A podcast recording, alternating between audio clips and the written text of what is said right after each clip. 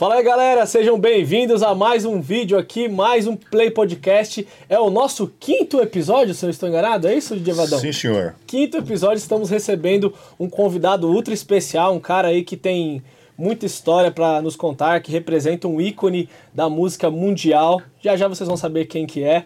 DJ Vadão, prazer estar com você aqui. Tudo mais bem, uma Júlio? Vez, Belezinha? Amigo. Tranquilo? E não se esqueça, galera, recado rápido, se inscreva no canal, deixe seu like, compartilhe, que é muito importante. E vocês também nos encontram em todas as plataformas de áudio, nas principais, na Deezer, na Spotify, tudo para você ficar ligado no Play Podcast. E hoje com um convidado que, cara, eu tô hoje, bem feliz. Hoje a cadeira vai tremer aqui, mas antes disso vamos falar dos nossos patrocinadores, pessoal que nos apoia desde o primeiro episódio. Vou ler aqui que tá, tá meio grande a parada aqui. É o Bar Moca, é o bar mais icônico lá do bairro, melhor happy hour, música ao vivo de terça a domingo para vocês, arroba barmocasp, vale a pena vocês conhecerem. Atravessou a rua, você que gosta de carnes nobres, atravessou a rua, do Texas pra Moca tem stick house mais especializadas em carnes nobres, pratos e drinks especiais, diferenciados com o maior maior espaço kids da região. Eu estou falando do Mr. Austin, é isso mesmo, Mr. Austin. Um abraço aí para o Tobias, que é proprietário das duas casas, né? É, um grande abraço aí também para o meu amigo Marco Cabrini, da Sampo, Indústrias de Etiquetas e Rótulos Adesivos, que também está com a gente aqui no Play Podcast, desde a última edição. E também o nosso querido Alexandre Bondioli, ele que faz essas canecas bonitas aqui para gente, da Bondioli Sublimação. E você que gosta aí de presentes personalizados, pode procurar o Alexandre, que ele vai te oferecer coisas bem legais, tá bom? E é isso aí, Júlio. Vamos começar a parada? E também nas principais redes sociais, gente. Instagram, Facebook, você também vai encontrar lá o Play Podcast. E também vou apresentar, hoje temos, além do nosso convidado especial, mais um amigo na mesa, né? Exatamente, amigo mesmo de muitos anos. Estou falando do Alexandre Monteiro aqui da Áudio, ele que é Seja proprietário da Ale. Áudio, uma casa de shows aí aqui espetacular aqui em São Paulo. Traz grandes artistas nacionais e internacionais. E a gente vai estar tá trazendo um artista que ele é nacional, mas com, com como é que eu vou dizer, com punch de artista internacional, Sem né? dúvida. É o nosso convidado de hoje, ele que representa aí o maior ícone da música pop mundial, que já não está mais conosco. Mas você que não viu Michael Jackson, você pode ver o Rodrigo Teaser, que é muito parecido, é muito igual, eu tenho certeza que vocês vão curtir. Idêntico. Rodrigo Teaser, Valeu, boa, obrigado. boa noite, prazer estar aqui te Valeu, recebendo. É meu, tá aí que Seja bem-vindo, Rodrigo. E hoje muito papo a gente vai estar falando aí, tem uma festa bem legal aí que vai estar rolando Sim. amanhã, né, lá na áudio. Queria que você demais. desse um boa noite pra galera e, e falasse primeiro, antes de tudo, da sua expectativa para amanhã. O que, que você preparou de diferente pra gente aí? Cara, é que tô, tá? primeiro que eu tô feliz demais de voltar na áudio, eu sempre falo, tenho uma gratidão muito grande ao, ao Ale, é um cara que acreditou nesse projeto lá atrás, lá no início, antes, Uhum. Sim. Antes da galera levar a sério, ele já respeitou a nossa ideia. A gente tem uma história muito bonita na áudio e a gente voltar agora né, nesse projeto é muito bacana. A expectativa é muito grande porque pô, é um show pra galera ir, pra curtir, pra dançar. É um, é um tipo de show que a galera vai pra fazer parte, né? Pra dançar mesmo, pra se divertir. Então a gente vai estar com um repertório diferente, músicas que a gente nunca tocou antes, clássicos do Michael que, pô, a galera vira e mexe alguém me pedia e eu ficava, pô, não dá pra pôr nesse show, não dá. Aí eu falei, não, mano, agora é a hora, é a pegada, anos 80. Eu falei, não, então esse show vai ser pra isso. Então vão ter músicas que a gente não usou, figurinos, coisas que a galera pedia e que não tinha como encaixar. Agora, Agora tá. você conseguiu um espacinho. É. E aí, Ale, o que, que você tá programando aí pra gente? Ah, cara, eu acho que vai ser a festa de flashback mais produzida, pelo menos que eu já vi, né? A gente tá, tá investindo muito, é uma festa nova, né? Criada pela Áudio e pela 97, né? Que eu levei, levei a ideia do show pro, pro Sombra e a gente desenvolveu aí a experiência 80. É, e, cara, vou dar uns spoilers aqui, já que a festa é amanhã, né? Tem ainda aí, vai tem uns 103 ingressos para vender ainda, que depois o podcast vai esgotar. Vai esgotar, com certeza. Certeza. É, cara, a gente tem 15 atrações, é, tem até um mapinha pra galera vai receber na porta pra, pra conhecer todas as atrações. Então, espaços instagramáveis, assim, não vou falar quais são os filmes, mas a galera deve imaginar os mais Sim. icônicos, o cara vai lá, vai tirar foto. É, de cara, o cara já vai ter o DeLorean, né, o carro do, do de volta na, na, na frente. na ali. frente da casa vai ter um DeLorean com, com o Marty McFly, né? Vai estar lá recebendo você, vai poder pegar o carro e ir lá nos anos 80, a gente vai deixar o cara ir lá. ver o Michael original para comparar com, Fazer o comparativo depois, né? com o Rodrigo. Vai pôr lá 80, 1985, né? E, e dentro da casa, a outra pista importante a gente citar, vão ter também quatro bandas covers, né? É, quem sabe a minha trajetória aí, eu, eu adoro trabalhar com essas bandas, né? Já fui, já fui empresário de do, do, de uma banda Beatle. Então vai ter um, um Queen, vai ter um, um tributo do Queen, um tributo do Guns N' Roses, um U2 e o Kiss. Então, Ah, galera, na outra pista, que é uma pista de rock garagem. A gente Sim. montou uma garagem dos anos 80 Sensacional. com essas bandas e todas essas bandas são grandes, eles estão fazendo shows específicos para áudio também no- numa parceria legal que a gente que a gente fez. Fora isso tem um Aquaplay gigante da Estrela, um Gênios gigante, tem o, o Rodrigo adora os pinballs, né, Rodrigo? Pinball Arcade. É, Eu vou, ter que, eu vou ter que ir antes do show. Ele vai disfarçado de Groucho Marx lá jogar pra ninguém ver. Ninguém vê que é ele. É, e vai ter. Então, assim, tem muita coisa. Tem uns carros dos anos 70 e 80 que rodaram na época Uhum. de 80. Então, o Gol GTI, tudo aqueles carros que a gente não tinha dinheiro pra comprar, Vadão. Passatão, né? Gol É, GTI, na Passat. época do, do Chevetinho verde lá. É, eu andava de Chevette verde. E eu de Chevette bege. Mas a gente gostava mesmo, era do GTI, do Sim, sim. o Passatão da Com. Passat, É, diplomata. né? Diplomata, vai Diplomata. ter. Vão ter esses carros lá, todos originais, de uma Legal. galera que é colecionadora. Vai ter, vão ter os food trucks, né? Com comida pra galera que chegar cedo. Comida dos anos 80 também? Não apodreceu, Então, não, né? a comida, é, não, nós congelamos. tá. É, vai ter, vai ter as comidas, comida normal, Básico, né? pastel, churrasquinho e tal. Agora, foi bom você tocar no assunto. Nós vamos ter um bar na casa É. que é dos anos 80. Então você pode tomar Maria Mole, Hi-Fi, Uau, é, Cosmopolitan, Cuba Libre. Cuba Libre. Olha que legal. Vou de Uber, É. hein? Vou de Uber, então. É, vai de Uber que vai ser legal. E esse bar vai ficar ali no deck é, também pra galera que toma, tiver vontade de tomar essa, essa bebida dos anos 80 e viajar no tempo. E a parte artística você pode falar, né? Não, o que, que a gente só, tá eu só ia preparando. falar isso, né? Pô, vocês só falaram tudo isso aí. E os DJs? Vai ter DJ nessa festa? Não? É, Dizem que vai ter. A gente foi. Os bons. É, tem uns caras aí que, né? Mais ou menos. Não, vai né? ter. A curadoria é só. Do, a curadoria da festa, né? Que as palavras bonitas aí. Curadoria Opa, essa é eu- Cláudia Cef total, Essa hein? eu trouxe aqui pro. Curadoria- a curadoria da Curadoria. festa. Todos gostaram. É. né? A curadoria da festa é do Vadão, DJ Vadão, o Sombra, né? Sombra, Vadão, Cadico E Domênico e Domênico Gato. A festa vai ser inteirinha em videoclipe, né, Vadão? A gente vai montando um. a- O painel vai ser de LED, tá, gente? Não vamos judiar dos vai pôr caras. telão, né? Botar aqueles telão de antigamente. Mas a, ó, nós estamos montando um super painel de LED é, pro, pro show e pra, e pra festa. E tudo que vai ser tocado na festa vai ser tocado com videoclipe. Exatamente. E assim, é, posso afirmar para você que está acostumado aí nas festas de flashback, está acostumado a ouvir aquelas seleções de sempre, você não vai ouvir essas coisas, tá? Você vai ouvir coisas diferentes. É, mesma coisa que o Rodrigo vai fazer, tá encontrando músicas novas para colocar dentro desse show. Nós, DJs, também vamos estar fazendo tudo isso, tocando coisas diferentes que você não está habituado a ouvir nas festas tradicionais de flashback. Por isso que eu estou acreditando muito que a Experiência 80 vai ser uma festa bem bacana e vai ser a primeira de muitas. Eu acho que é uma festa que vem para ficar e eu estou muito empenhado em fazer um repertório diferenciado, bacana. E não só eu, como os outros DJs também, Cadico e o Domênico Gato, mas a gente quer realmente mostrar um outro lado que está esquecido. Coisas que foram grandes sucessos, mas estão esquecidas, né? Nas grandes festas aí. Infelizmente tem aquele listão que todo mundo está acostumado a, a tocar e se esquecem de outras coisas legais que foram grandes sucessos nos anos 80, né? É, um exemplo, a minha filha tem 18 anos, ela ama os anos 80 e, e ela tá, lou- tá doida pra ir na festa porque ela quer ouvir essas coisas, por exemplo, passam no. no- né, a, a- a- as séries agora todas têm referência, Sim, né? sim, Stranger. Things estourou É. várias coisas. Total. Ah, agora o, o Last of Us, né? Também tocou Ahá, né? Num, num episódio, eu me lembro. Então, assim, voltou com muita força, né? Porque é, um, é uma. Antes era a década perdida, né? É. Não sei quem lembra que fala.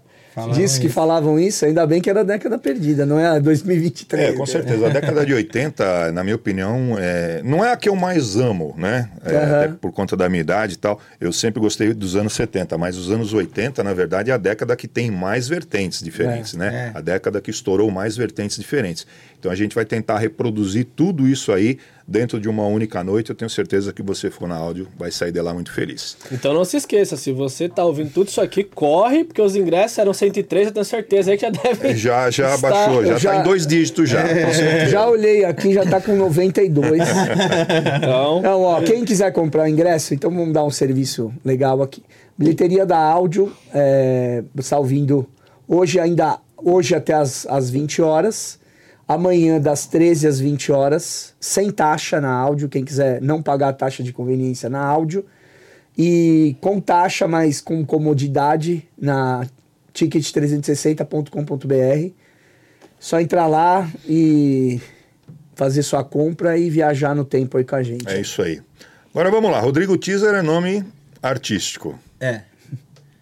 É, meu Rodrigo- é Rodrigo Lopes. Rodrigo Lopes. de Matos. Rodrigo Aí, Lopes. É, mas eu falava, pô, esse nome não vai pegar. teve, teve, essa- teve essa. É, eu ficava pensando. Na verdade é bizarro porque assim, é, eu não escolhi o nome Rodrigo Teaser. Não foi que eu falei, ah, preciso de um nome artístico. Eu não tinha nome artístico e eu usava Rodrigo Lopes, que era meu nome. Tá. Só que na época tinha o ICQ. Vocês lembram do ICQ? Sim, sim. E aí a galera do ICQ que era fã do Michael, todo mundo tinha o nome e o sobrenome era uma música do Michael. E eu fui o último a ter ICQ. Quando eu cheguei, a galera já tinha pego tudo que O era música do repertório todo. E aí o Michael tem um teaser, que hoje muita gente usa o- a expressão teaser, né, para falar do, né, soltar aquela propagandinha. E na época o Michael, o Michael sempre, todo álbum do Michael tinha um teaser e tinha um nome. E no, no álbum History, o, o teaser do álbum History, o Michael falou: "Não, é o nome do, desse teaser é teaser", porque era ele, ele era uma provocação mesmo. E tudo relacionado a esse vídeo, que é aquele vídeo que ficou famoso, que é um vídeo de uma estátua Da gigante, estátua, né? tudo ele nomeou com o nome. Então ele tinha a jaqueta teaser, óculos teaser, tudo era teaser. Aí eu peguei e falei, ah, então vou botar Rodrigo Teaser no ICQ. E eu fazia a apresentação para fã do Michael. E aí, na época, era aquela coisa de mandavam carta, e-mail, não é? Não tinha rede social. E aí o pessoal falava Rodrigo Lopes, o teaser do ICQ. Ah, Rodrigo tá. Lopes, o teaser disse aqui. Aí eu chegava nos encontros de fã pra me apresentar, o pessoal falava, você que. Ah, você é o, o teaser do ICQ? O teaser? Eu falava, pô. Aí eu comecei a pensar, falava, pô, teaser é mais legal que Lopes. Falei, ah, vou botar Rodrigo Teaser, né? Se pegar, pegou. Aí ficou.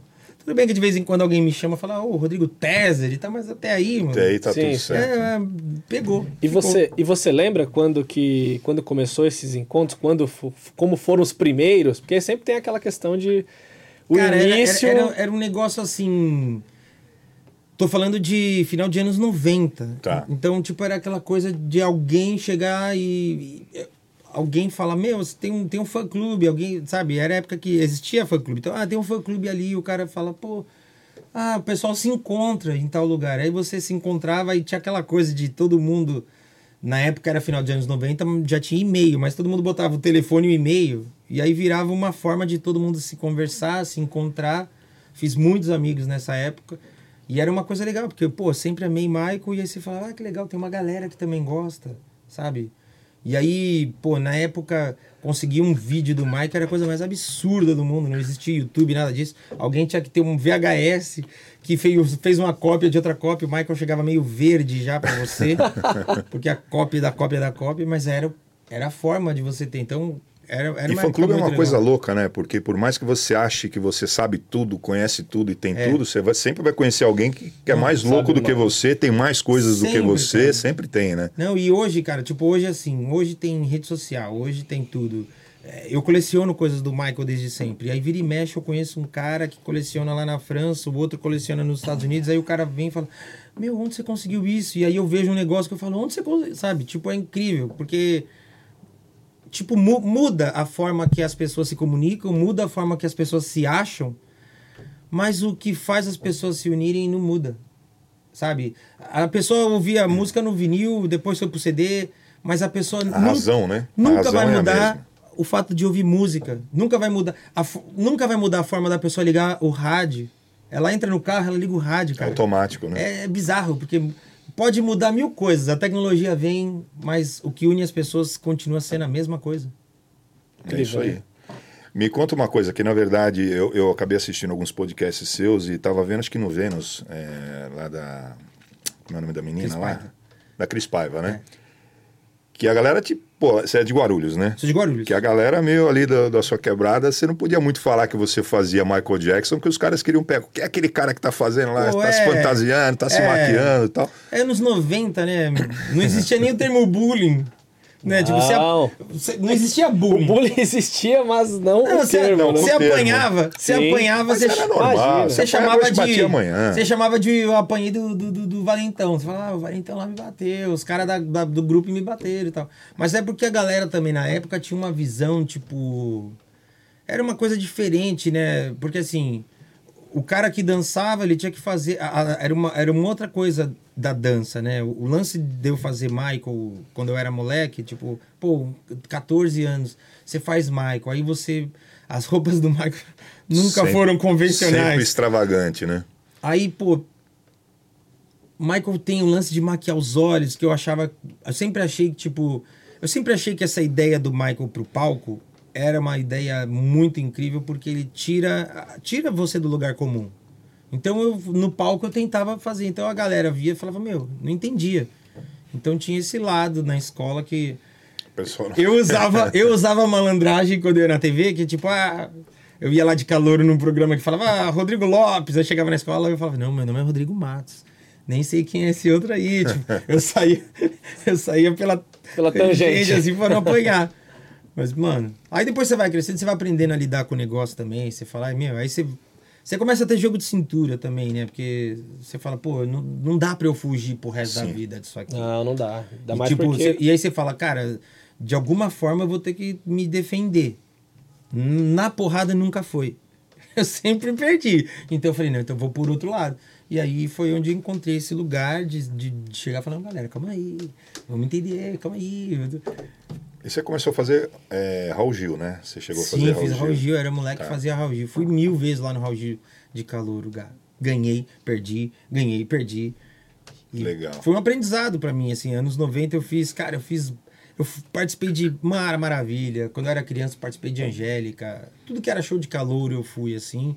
E foi um aprendizado, né? Porque pra mim era uma diversão. Eu, eu, Uhum. eu sempre falo, eu não achei que esse negócio pudesse chegar tão longe. Eu nunca imaginei que, que pudesse existir Virar um grande negócio, uma né? carreira, sabe? Uma, eu via tão distante, porque eu, eu via assim, a- a- artistas criam suas carreiras, têm as suas músicas autorais, montam seus shows, montam suas equipes. E aí eu pensava, isso que eu faço não, não, não deve ter esse lugar. E a coisa foi caminhando para isso e as, as oportunidades e as dificuldades vinham e aí a gente falava, pô, vamos tentar, vamos conseguir, vamos passar, né? Principalmente depois que eu conheci a Priscila, que, que é minha esposa, a gente falava, ah, vamos tentar fazer assim, vai que dá. Aí, nossa, tá, mas agora, a gente apresenta onde a gente apresenta? Tá, ah, nossa, deu pra apresentar? Mas será que então a gente consegue fazer maior? Não, sabe, era uma Sim. coisa to- totalmente desse jeito. Aí quando eu me vi, a gente se viu e falou, caramba, então existe um lugar para isso. Então, lá atrás era muito por diversão. E eu ia no show de- dos cal- de calor tudo feliz da vida, cara. E assim, quanto você acha num percentual que isso aumentou depois que o Michael faleceu? Você acha que isso teve um, um boom para tua carreira? Não, teve, é inegável. Eu- eu- e no início era uma coisa que eu não soube lidar. Tá. Porque eu já fazia isso, e eu fazia isso num nicho muito fechado. Era tipo assim, algumas danceterias, festa de, de, de aniversário, casamento. Já era uma coisa que eu fazia assim. Do- O Michael faleceu em 2009. Em 2005 eu tive uma ideia que eu falei: Meu, vamos fechar um teatro. Eu e a Priscila já. Eu falei: Vamos fechar um teatro, a gente faz um show, filma. Porque eu ia nos lugares oferecer meu show e o pessoal falava: "Hum, Não, não dá. Eu falava: "Pô, Acho que a galera não tá entendendo. Aí eu, Não gente tinha material para mostrar. é, né? aí eu fechei o Teatro Gazeta, a gente fez um show, eu, bailarina, efeitos, filmamos. E aí a gente começou a usar isso como material e o pessoal começou a entender o que eu fazia. Mas, como eu falei, dentro desse universo. Uhum. Porque o que, que acontecia? Quando eu tive a ideia desse show, que eu falei, vamos fazer lá, o Michael estava sendo processado. Tá. Então a galera falava, meu, você é louco, o Michael vai ser preso. Eu falava, não vai. Mano, o Michael é inocente, ele não vai ser preso, esse show aqui a galera vai lá curtir. E aí o Michael foi inocentado e a galera foi lá curtir, mas era um show só de dança, era um show dublado, muito simples. E eu fazia esse show. E eu percebi depois, é, o Michael foi inocentado, ficou um, um, um, um tempão sumido. O retorno dele foi justamente os ensaios do show que ele não fez. Uhum. E depois que ele se foi, eu percebi que a galera voltou a visitar a carreira do Michael. As músicas do Michael voltaram a tocar, a galera começou Sim. a falar: Meu, esse cara é genial. Os clipes começaram a tocar e aí já era uma nova fase da internet. Começou a bombar tudo na internet. A galera começou a ver e falar: Nossa, então não foi o Chris Brown e o Usher e o Justin Timberlake que inventaram isso. E a criançada, né? Começou Sim. a gostar do Michael Jackson, né? Muito. E aí eu percebi que, pô, a galera voltou a respeitar o Michael. E aí foi uma fase que pra mim foi difícil, porque eu falei, meu, é, agora eu não posso mais fazer. Ele morreu, eu não posso me aproveitar disso, eu tenho que parar, eu não quero mais fazer.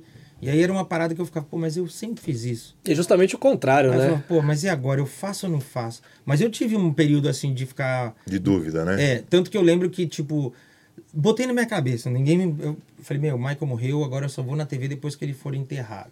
Aí tudo que era programa me chamava, me ligava, eu falava, mano, não posso, ele não foi enterrado, não vou gravar, não vou fazer nada. Mas por quê? Eu falava, não, porque eu não sei nem se eu posso fazer isso. E eu tinha essa dúvida. E aí eu falei, não, vamos fazer.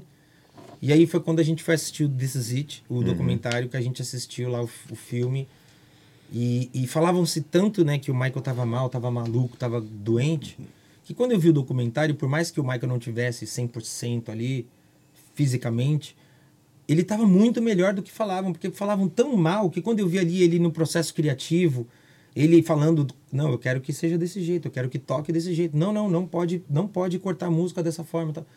Eu falei, cara, o Michael, ele tava ali presente, empenhado. Aí eu, eu nunca vou esquecer que eu saí do cinema, aí eu falei, Priscila, vamos montar um show para ser o último show nosso, assim, mas vamos montar com tudo, elevador, banda, efeito, e tal. E aí ela podia falar, não. Mas ela falou, vamos. e aí a gente ficou um ano e meio, dois, montando esse show. E aí foi aí que a gente conheceu o Ale. Foi aí que o Ale entrou na nossa vida. Que a gente, a gente montou esse show e a gente começou a bater na- na- nas portas. E o pessoal falava, não, não, não. Aqui, aqui não é casa pra você, aqui não é lugar pra você. E a gente falou, meu, mas tem um- uma banda Beatles que faz show grande. Como esses caras fazem show grande? Aí, ah, o Ale. Aí a All- gente foi até You o Love. É, Aí a gente foi até o Ale. Aí eu até falo isso. Porque toda vez que a gente ia num lugar, a galera era grossa, zombava, fazia piada, sabe? Sabe? Tipo, a gente ouvia umas coisas do tipo. Ah, e aí, mas peraí, como é que é o teu show? Você vai lá fingir que é o Mike e a galera vai pagar pra te ver? Eu falava, não. Pô, até entre um passo e outro tem muita coisa. Pô, tem uma banda profissional, bailarinos, técnicos, figurinos, cenógrafo, tem muita coisa. Mas a galera resumia isso. E o Ale foi o primeiro cara que ouviu essa ideia e não zombou. Ouviu, levou a sério e, e ajudou a gente a, a enxergar esse caminho, sabe? O Ale foi o acesso, né? Ele foi É, o. É a- porque Faltava pra conseguir. eu, eu, na verdade, eu encurtei o caminho deles, porque o que, que aconteceu? É, só abrindo um parênteses para falar do All You Need Is Love. Is Love era uma banda, era um dream team de, de pessoas que tocavam Beatles. Eles tinham o mesmo tamanho dos, dos, dos componentes originais do Beatles. Cada um tinha o mesmo tamanho do original.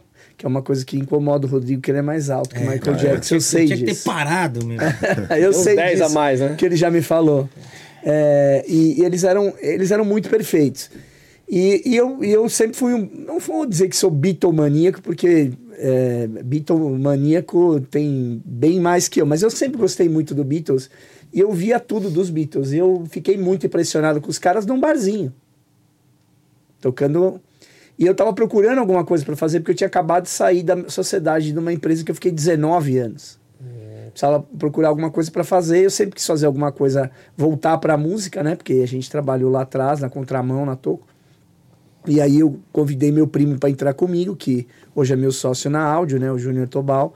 A gente criou uma empresa e pegou esse, essa galera, fez toda um. Foi, criou todo um espetáculo, né? E todo um material visual que vendemos ele como o Unides Love, o maior espetáculo Beatle do mundo.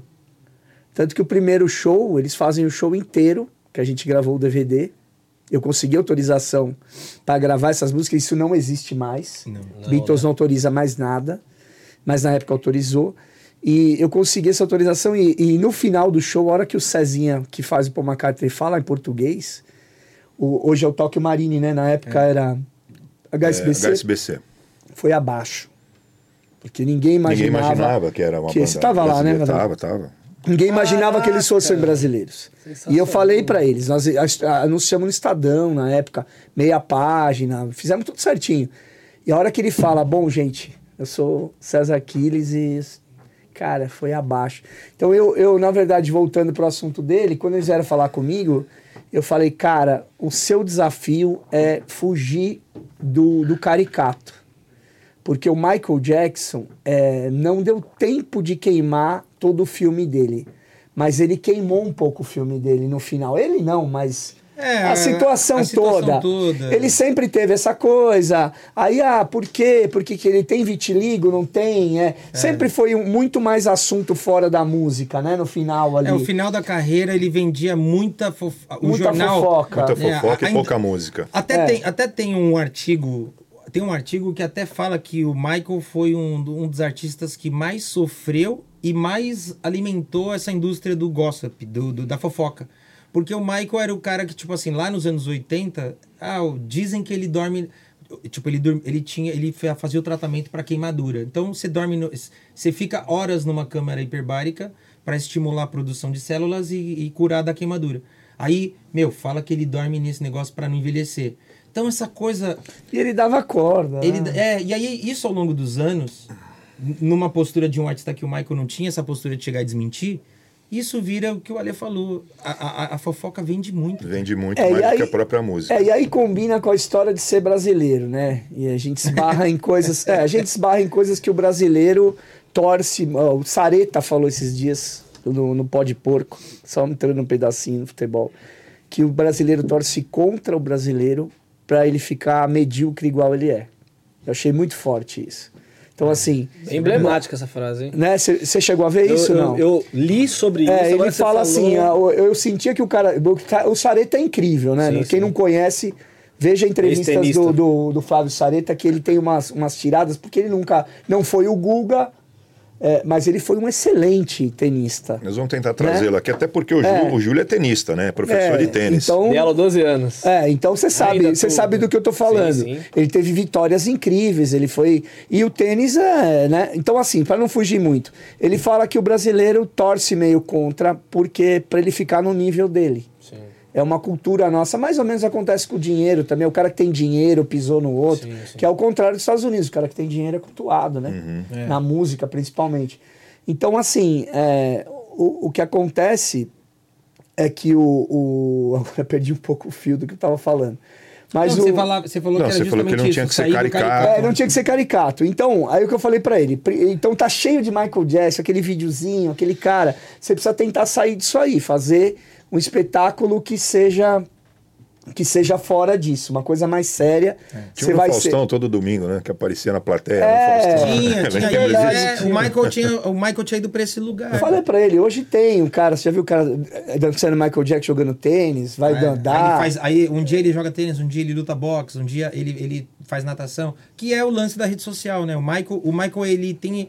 É engraçado, ele tá no lugar do artista clássico, do, do, do artista old school, que é, mas ele também é um artista que consegue se comunicar com a galera de agora, porque ele vira meme toda hora.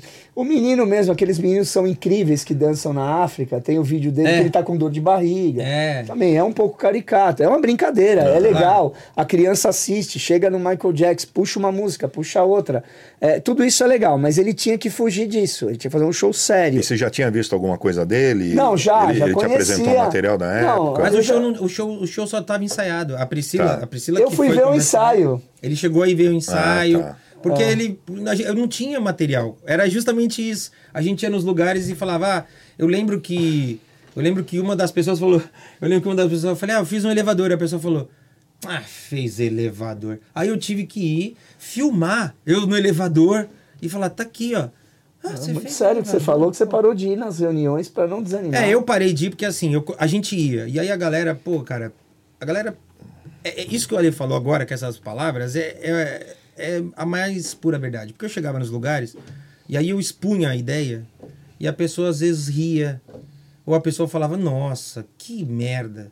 E aí você, você fala, caraca. Você tipo, desanima, né? Se você não tiver É, aquela porque- puta convicção. Porque, tipo assim, ninguém fez, ninguém mostrou ainda isso. Aí você escuta de um, de dois, de três, de quatro. E tem gente que eu nunca vou entender qual é a necessidade da pessoa chegar pra alguém e falar, nossa, que ideia bosta. Mas antes, a pessoa, eu não sei se é um lance da pessoa querer realmente endossar que ela, ela o, quanto, o quanto ela te acha medíocre, porque ela, ela antes de falar isso, ela fala, olha, eu com os meus 320 anos de, de, de, de, de eventos, que já produzi 499 milhões de shows, vendi não sei quantos milhões de ingressos, acho a sua ideia uma porcaria. Aí você fica, pô, todo mundo fala isso. Então acho É que eles, acho é broxante, né? Não, você fala, acho que essa galera tá certa. E aí eu falei pra Priscila, eu falei, Priscila, eu não vou mais, porque começou a me bater um- uma sensação assim, pô, a gente né, vive nessa realidade de, de show, de evento, uma realidade difícil. E aí eu falei, pô, peguei uma grana que a gente nem tinha, investi num show, comecei a me sentir meio culpado. Eu falei, não quero mais ir em reunião. E ela, a Priscila é atriz, essa era, era a formação dela, ela se tornou uma empresária por conta do show. E aí ela começou a falar, não, eu vou, vou em reunião, eu vou, vou fazer teste. Aí entrou um teste para um comercial. E aí foi justamente ela, ela começou a ter reuniões sem mim. Uhum. Porque ela viu o quanto isso me, me, me, me, Incomodava, me fazia né? mal. E aí foi justamente numa reunião dessa, com a Lê, É, e, e- Que e- rolou essa E situação. eu falei a outra coisa que eu falei, né, no, no, no Sou. Eu falei, cara, vocês são uma coisa, vocês são muito fortes juntos. A Priscila é muito fera no que ela faz. É. Então ela puxava ele muito pra cima. É, ela acreditava muito no projeto dele, né, da, na parte de grana. Sim, sim. De- Ela falava, cara, se você já tá fazendo isso, a gente tá vivendo disso, sem fazer esse show, né? Mais ou menos isso. É. Ela que ela vendeu pra mim. E a gente até ensaiou ali de trabalhar junto, mas eu tava montando uma outra casa e falei, cara, vocês não precisam de mim. A sua empresária tá aí, ó. Ninguém acredita mais no seu trabalho que você. Que ela. Ninguém vai ser mais confiável do Ninguém que vai ela. defender mais do que. E isso é um negócio interessante que você tá, estão dizendo, porque quando você tem um projeto, você tem um talento para alguma coisa, é sempre um negócio, a questão da equipe. É, ah, sim. A equipe. Então, assim, estava te fazendo mal, certamente, se você talvez tivesse continuado, você só talvez tivesse ido para um outro, lu- É, outro porque você lugar. ouve tanto, é, um- é uma coisa até ruim, assim, porque às vezes eu fico pensando quantas pessoas que tiveram ideias incríveis, ou ideias Com que não eram nem tão várias. incríveis, mas Foram ou, podadas. ou quantas pessoas não seguiram porque ouviu tantas vezes que aquilo era uma besteira que falou, é, É. talvez seja uma besteira. Porque eu, eu, eu realmente, na época, eu falava, putz, merda, essa pessoa tá em uma situação muito melhor do que eu, ela deve estar. Você entra nesse lugar. E a Priscila, por isso que eu falo, é um lance. Eu, falo, obviamente, da Priscila, e eu acho que é um lance que a mulher tem. É uma, eu, porque eu falo, de onde você tirou essa certeza? Que eu falo pra ela, eu falo, não É uma convicção certeza. que às vezes essa É. clareza não aparece pra gente. É, né? que a- ela puxou pra cima, a esposa, e puxou pra cima, acreditava, ninguém podia ser melhor do que ela naquele momento. É. E só que ali, ali foi só o começo do calvário dele. É, Aí porque que tá. depois a gente Quando ele acreditou e botou o show pra, pra frente, que aí veio o problema pra valer. É, porque aí Que essa você- parte que é legal você contar. É, quando você estreia, você fala, uau, estreou, meu Deus, eu consegui fazer um show. Aí vem um outro lugar desse ramo nosso que é bizarro, que é a galera que fala, pô, esses caras não entendem, eu vou sugar. E aí, cara, você cai na mão de gente que te rouba. Pensa, a gente fez quatro shows esgotados, assim, duas mil pessoas, mil e poucas pessoas. E aí a gente ia fazer o fechamento. Ó, vocês estão devendo 4 mil aqui, vocês estão. Aí eu entrei em desespero. Eu falei, cara, peraí, eu montei um show, eu lotei, eu esgotei a casa e o meu saldo Você é tá devedor. Eu falava, meu Deus, Priscila, o que, que a gente fez? E aí, meu, onde a gente errou, onde a gente errou? Aí, aí pô, por acaso, porque existe também uma força aí, chamem como quiser, no universo que, que faz a coisa ir pro lugar certo. E aí caiu no nosso colo que, pô, estamos sendo roubados. E aí, tipo, meu. Aí de novo a gente encontra o Alê porque a gente caiu numa situação onde, depois que a gente estreou, depois da gente ter esgotado três, quatro shows, a gente descobriu que estava sendo roubado, a gente rompeu essa parceria.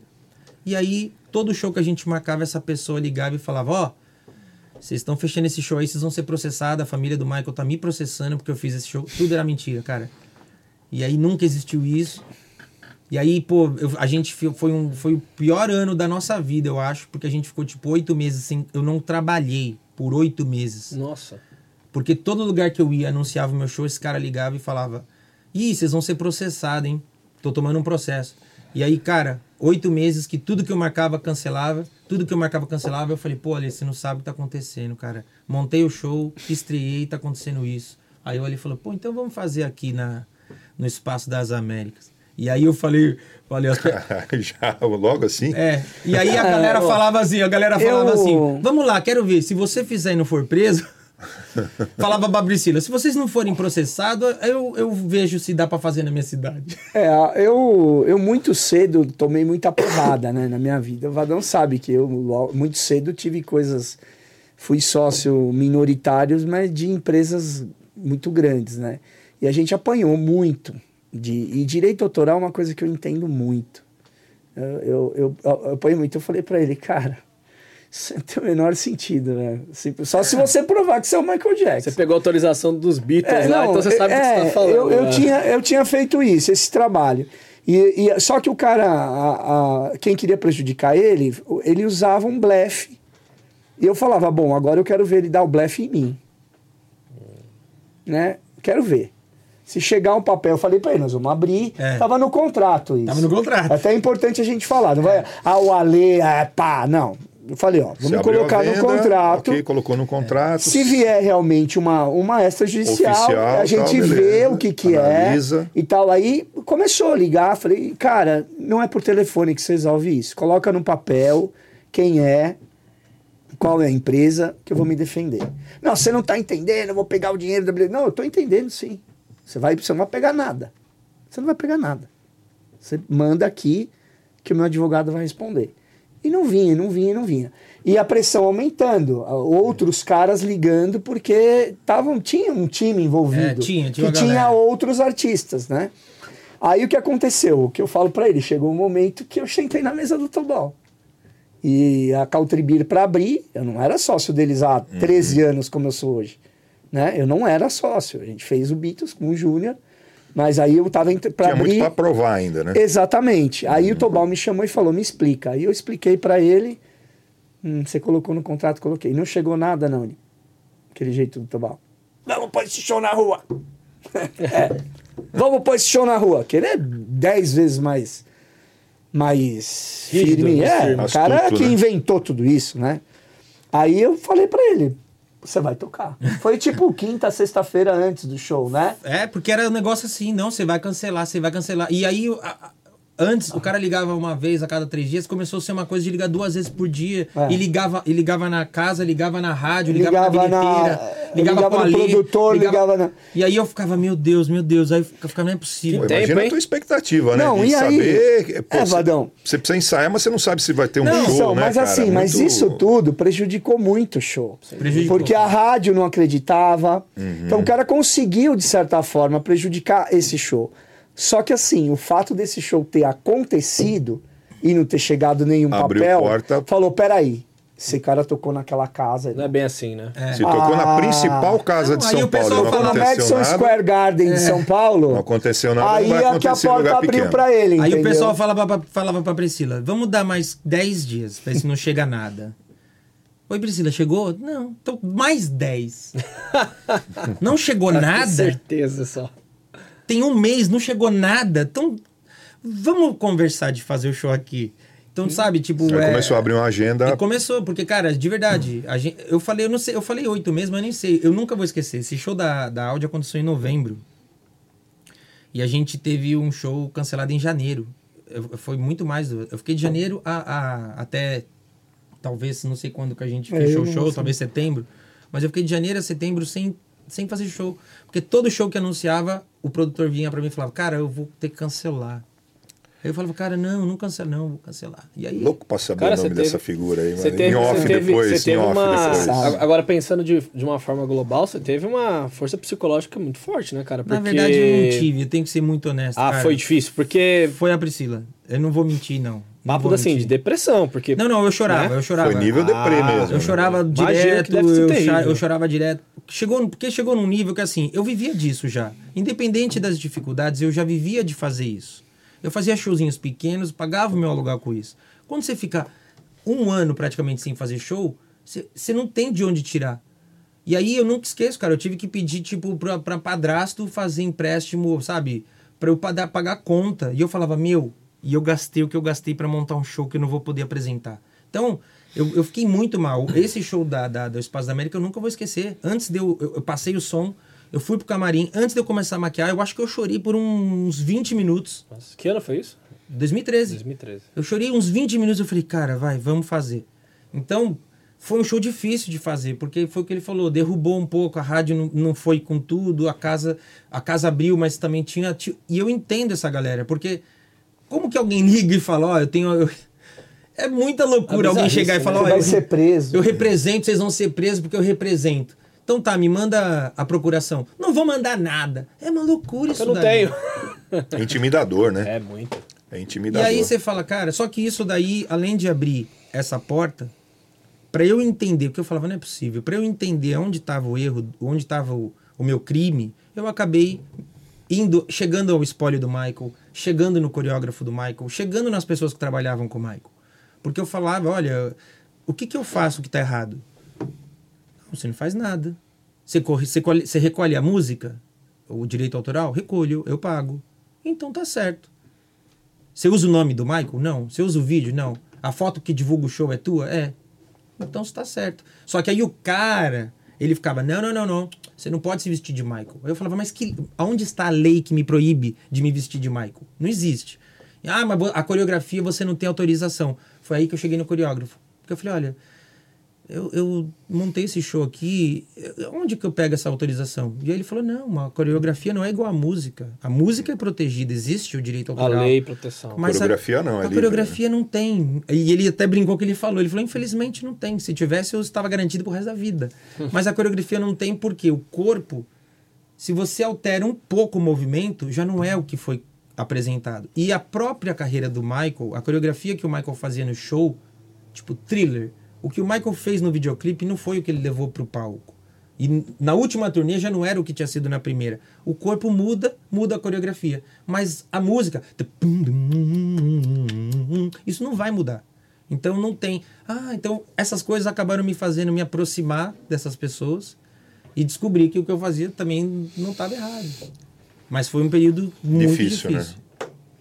E, Rodrigo, uma dúvida que eu tenho aqui, que você estava falando, como você. Quando. Quais, quais foram.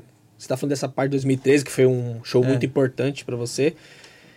Quando que foi que o seu grande show fora do país, que você deve ter tido um sentido muito Ah, grande para cara. ti? E também queria que você falasse aí como é que foi a questão do inglês, que é altamente importante para você estar E dentro mundo dessa afora. pergunta, aí. já, já conta aí os principais lugares do mundo que você tocou. Cara, o lance do inglês, eu queria muito entender o que o Michael falava. Minha, aí minha família não tinha grana para pagar aula de inglês. Então, eu pegava aquelas revistinhas que muita gente falava, ah, essas revistas não funcionavam. Mano, funcionava, que eu aprendi com revista de banca de jornal. E aí sempre tinha algum amigo que fazia um curso numa escola dessas e eu ia lá, xerocava.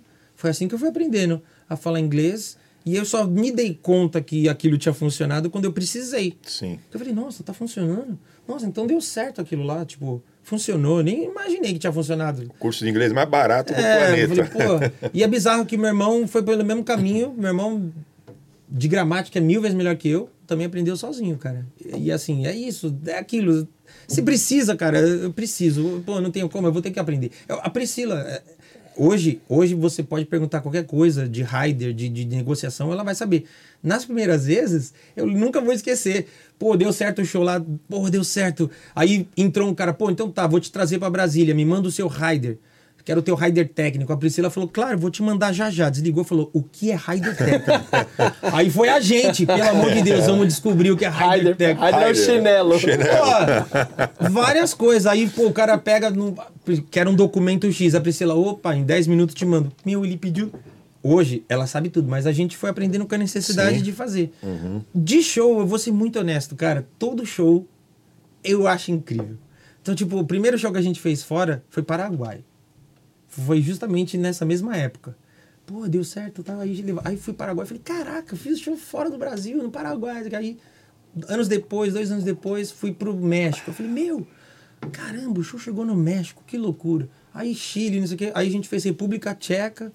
Falei, meu, fui parar na Europa, que loucura. Aí, depois da pandemia, que veio realmente, assim, o lance da, da, da rede social potencializou isso de uma forma que passaram a acreditar mais no show e a gente chegou Pra mim foi assim o maior feito nosso foi fazer o nosso show que a gente fez na Broadway mesmo em Nova York num teatro na Times Square. Tipo tava a, a gente chegou lá eu e a Priscila a gente viu a nossa o nosso show numa marquise na Times Square sabe? Foda, você olha tá nosso show aí você olha do lado tá Jerry Seinfeld. é, tipo, Jerry o outro painel gigante do Spotify, aí você olha assim, um, um painel gigante divulgando Rei Leão, o musical, aí você fala, caraca, um show brasileiro. Vinte e poucos brasileiros num, num, num, num show lá. Isso cê- mim... Você não olhou assim do lado no tio, carinha lá, eu vou processar você, não sei o quê. até o, cara, até hoje virou uma piada, porque a gente falou, cara, a gente fez o show nessa esquina da Broadway, nove quarteirões estava o musical do Michael, feito pela, pela, pelo espólio do Michael. Aprovado lá pela, pela família do Michael. Então, nove quarteirões do nosso show tá o show do, do, do, do- do Michael, digamos, e os caras, tipo, ok, beleza. De boa, né? A guitarrista do Michael fez participação no nosso show e falou: ah, amanhã eu vou lá assistir eles. E eu pensando, cara, Nossa. será que alguém vai vir brigar comigo aqui? Porque você já fica com isso, né? Mano, alguém vai brigar. E, e quem que, na verdade, levou esses shows pra fora do Brasil? Você tem algum agente, tem- um cara não, que tá te tem. levando Na verdade, pra fora? o que aconteceu foi, foi tipo assim, é, é muito bizarro, porque assim, que nem eu falei que o Ali olhou e falou, não, vou acreditar nisso. Antes do Ali, um, eu fazia que nem eu falei, era eu, bailarino e um pendrive. E aí eu- um cara lá no Rio, eu- ele falou, pô, ele foi num show que eu fiz de lona cultural, que era um projeto hiper pequenininho que tinha lá. Ele falou, pô, você tem que fazer show em casa de, de show, cara. Aí eu falei, meu, eu tô montando um show que vai demorar, porque eu tô montando aos pouquinhos, mas quando der certo eu vou levar. Não, o que que precisa? Aí esse cara chama Sidney, esse cara acreditou, falou, não, não, vou te ajudar a fazer esse show. Então foi porque esse cara acreditou que eu consegui montar o show, que ficou montado até eu chegar no Alê. E aí, anos depois, é, quando o coreógrafo do Michael veio pra cá, que o nosso primeiro show junto foi na áudio, Tá. quando esse cara veio pra cá... Aí, 2014. É, né? em Logo 2014. que a áudio abriu. Esse cara veio pra cá, ele me, me dirigiu, dividiu comigo o processo de preparação do Michael das turnês. Aí isso fez com que um monte de, de lugares me recebessem, emissoras e tarará. Aí um cara me conheceu e falou: pô, que legal, vou casar, quero o teu show. Aí eu fui lá fazer show no, no casamento do cara. O cara falou: meu, mas pô, teu show é muito legal. Pô, que incrível. Todo show que eu fazia em São Paulo, Rio de Janeiro, esse cara ia. Se chama Hugo. Acabou que a gente ficou amigo. Aí Hugo, pô, vamos sair e conversar, vai, conversar, vai. Ficamos amigo mesmo. Aí ele pegou um dia pra mim e falou: cara, você tem que fazer show nos Estados Unidos. Por que, que você não faz show lá? Eu falei: Hugo, pra eu fazer show nos Estados Unidos é a mesma coisa de eu fazer show em Brasília, na Bahia. Um produtor tem que acreditar e me levar. A diferença é que os Estados Unidos é muito mais caro. Aí ele falou: pô, que loucura. Aí esse cara ficou com isso na cabeça. Ele fez um material por conta própria. Ele não é do ramo artístico. Ele fez um material, foto, livro, botou embaixo do braço, foi pra lá, começou a mostrar pra produtores. Batia nos teatros, bem. Ele não é do ramo, então ele batia no teatro, falou, ó, tô com. E aí ele fez com que produtores falassem, pô, gostei desse negócio aí, Caraca, cara. que legal, hein? Pô, não. Não. E aí ele falou, não, dá pra fazer aqui? Vamos fazer? Então tá. Aí ele falou, então agora eu vou, vou entrar nessa aí com você lá. Então ele falou, vou ajudar esse show a Que internacionalizar. legal isso. Nossa, que E aí, bacana. cara, a gente fez esse show da Broadway, é bizarro, porque eu sempre falo isso. O, o meu show é o mesmo show. Tipo, se eu fizer um show essa semana em Guarulhos e a semana que vem na Broadway, é o- é eu sou o mesmo em uma semana. Não, não mudei em uma semana. Minha banda não mudou, o balé não mudou. Mas a gente fez lá, pronto, cara. Aí a gente foi parar em Dubai, Singapura, Malásia, Não, ali é Que a legal, hein, do planeta, né? Catar. A, a gente voltou esse ano, fez temporada em cassino, que é um negócio que pra mim foi novo, nunca tinha feito. Las Vegas, vocês fizeram Las Não, Vegas? ele, é, os Dia caras eles for, são muito, eles são mais, muito hein? cau- cautelosos. Aí eles falaram assim: vamos começar por Atlantic City. aí eu falei, vamos. Aí a gente, foi- aí a gente começou. Não, foi, foi Pensilvânia e Atlantic City. Aí o primeiro show quase esgotou. Eu falei, deixamos uma boa impressão. Aí fomos para Atlantic City. Aí foram três shows na Atlantic City. Aí o primeiro show deu mil. cabia 1.500 pessoas. Eu falei, ah, é um bom número. Bom número. Aí o segundo show, 1.200. Eu falei, já ficou melhor. Aí o último show quase esgotou. Eu falei, pô, saímos bem. Saímos de lá, os caras já falando, pô, vamos fechar de novo. Então, tipo, é, eles não vão colocar a gente direto em Las Vegas. A gente vai fazer vão- uma Atlantic escadinha, City, né? aí daqui a pouco eles já querem Utah. Aí é, acho que vai chegar uma hora que eles vão falar, tá, passou no teste, vamos pra Las Vegas. É, Las Vegas. É, e- é- mas é, eu até, eu fui, eu trabalhando, fui nove vezes para Las Vegas, né? Eu acho que tem até uma questão de muita concorrência lá. Ah, sim. Então precisa entrar muito firme lá, porque esse tipo de show, pra você ter uma ideia, é a única cidade. Na, há, há 15 anos atrás tinha oito, acho que eram oito circos de Solé ao mesmo tempo na É, cidade. Era o maior. Então, Ô, louco. é, a primeira, a primeira caça de shows, a- ali o público A, você está concorrendo com o Circo de Solé, ó, É. que é o maior espetáculo do mundo. Sim. Então, assim, aí vem, aí tem, por exemplo, eu fui ver o Motown, fui ver o show É. da Motown. São lugares menores, é, tal- talvez a, a conta nem feche lá, feche melhor em outro lugar. É, eu- entendeu? eu então talvez seja isso, né? Assim, dando a minha visão de quem trabalha É. com show e pelo que eu vi da quantidade de show que tem. E vai ter que te vender diferente, porque lá tem muita coisa caricata. Tem muito. Mesmo de, de E também lá de já, show. e lá já tem um Cirque de Soleil do Michael também. É, tem mais isso. Tá. Que é tipo assim, cara, você chega em Las Nossa. Vegas, eles dominam a, a publicidade. É um outdoor a cada esquina, carro, é carro de. Passa aqueles caminhão com painel de LED divulgando o show, você fala, nossa, eles Não, é diferente, né? Outro É, porque Outro mundo, o- hein? o, o- esse circuito, na verdade, o cara não tá interessado no, no dinheiro do show. Ele tá interessado que você entre no teatro dele e na hora que você saia, você jogue. É. Entendeu? cassino. Então, assim, quando o Até que são cassino. as diárias mais baratas de hotel, são, É, são, são, em Las são baratas É, as diárias. será, né? Eu pagava de patrão lá, eu É. ia trabalhar, ficava no Venetian, no Caesar Palace, porque eu pegava umas. Porque o cara quer que você entra. O cara que entra igual eu, que ia numa feira e sai sem jogar, porque eu não jogo nada, que sou compulsivo, não posso jogar nada. Saía, entrava, você jogava as moedas no final ali do, do- no, no aeroporto. É, o, mas tudo é feito assim: tem um show de pirata na porta, o cara entra. Tem aquele show das águas ali que mostra no CSI, que é no Venetian, e você entra e joga. Então, aí cada, cada, cada cassino novo faz um, É, um, um teatro temático, novo. Né? O Love foi feito dentro do Mirage. E aí vai trocando, tem as temporadas, É. né? Celine Dion, Jerry Seinfeld, aquele cara da mágica, o Copperfield. É. Então é, é, o, o mercado é para você ir e jogar.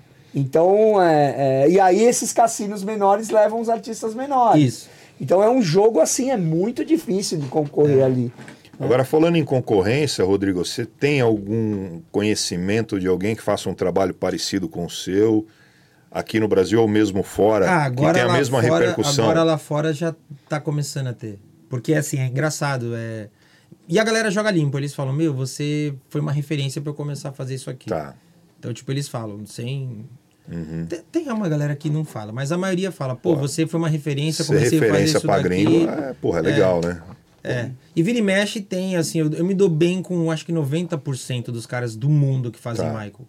Porque vira e mexe alguém vem e pergunta uma coisa e eu não tenho o menor problema em dividir. Aqui no Brasil, no Ah, tem- mesmo tem nível, muitos- não, que ainda, não, que faça assim, não, tem uma galera começando Tá. e, e fazendo com, com, com banda e se, e se preocupando com o lance de, de ter um visual legal, tá começando isso, mas ainda não conseguiram, né? Porque o que eu falo pra todo mundo que fala comigo é assim, eu passei por todas as etapas, sabe? Eu, eu fiz show São em- anos. eu fiz show em porta de loja, eu fiz show em, em porta de, de- Eu fiz show. Eu fiz o show da quermessezinha, eu fiz o show da escola, eu fiz o show da, da empresa, eu fiz o show da, da, da 15 casa anos, o noturna. casamento, eu fiz o casa casamento, noturna, eu fiz o show da empresa. Eu, eu, eu, eu passei por todos os lugares. Então, tipo, não dá pro cara chegar e falar, ah, vou começar a imitar hoje, pô, vou montar meu show. Porque ele pode até montar, gastar uma grana, mas ele não vai saber.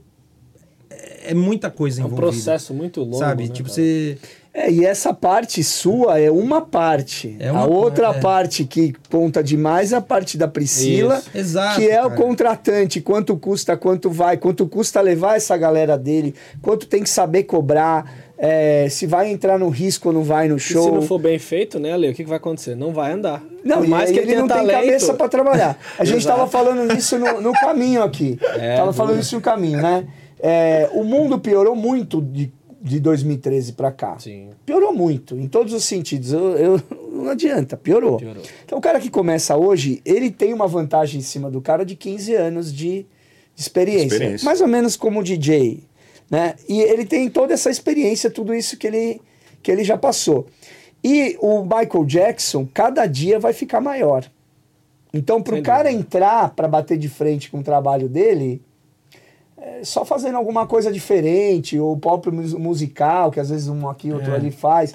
Mas é, é difícil chegar no nível dele, porque ele já, ele já tem os dois lados da moeda. Ele já dá resultado na bilheteria, ele já é um cara que você não precisa falar. Você não fala mais Michael Jackson, você fala Rodrigo Teaser. Sim. É impressionante isso. É, eu só percebi dessa vez que eu fiz. Louco. O nome que ele tá.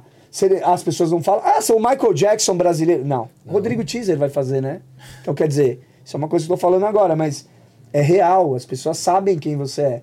Né? Então, isso é, é, você já, o teaser lá já é uma, uma grife. Eu tava pesquisando o seu nome na internet pra ver os seus trabalhos, tudo. É incrível como tem o nome dele. Tem, É, tem Rodrigo bastante coisa. Teaser, tá lá. Tipo, não tem só Michael Jackson, que você falou. Mas né? agora eu vou contar um mico que eu paguei aqui. A gente fazia uma festa no Cabral chamada Mega Revival, né? Então a gente estava sempre levando algumas coisas diferentes. E tava o tal do Rodrigo que fazia Michael Jackson, né? Todo mundo. Aí, pô, aí eu fui, eu levei o Rodrigo, mas não era você. Eu levei um outro Rodrigo. É, mano, teve uma época que tinha, tinha um Eu levei um outro Rodrigo achando que era e não era. Puta mico, cara. Não, mas aconteceu, pô. Acontecia muito de.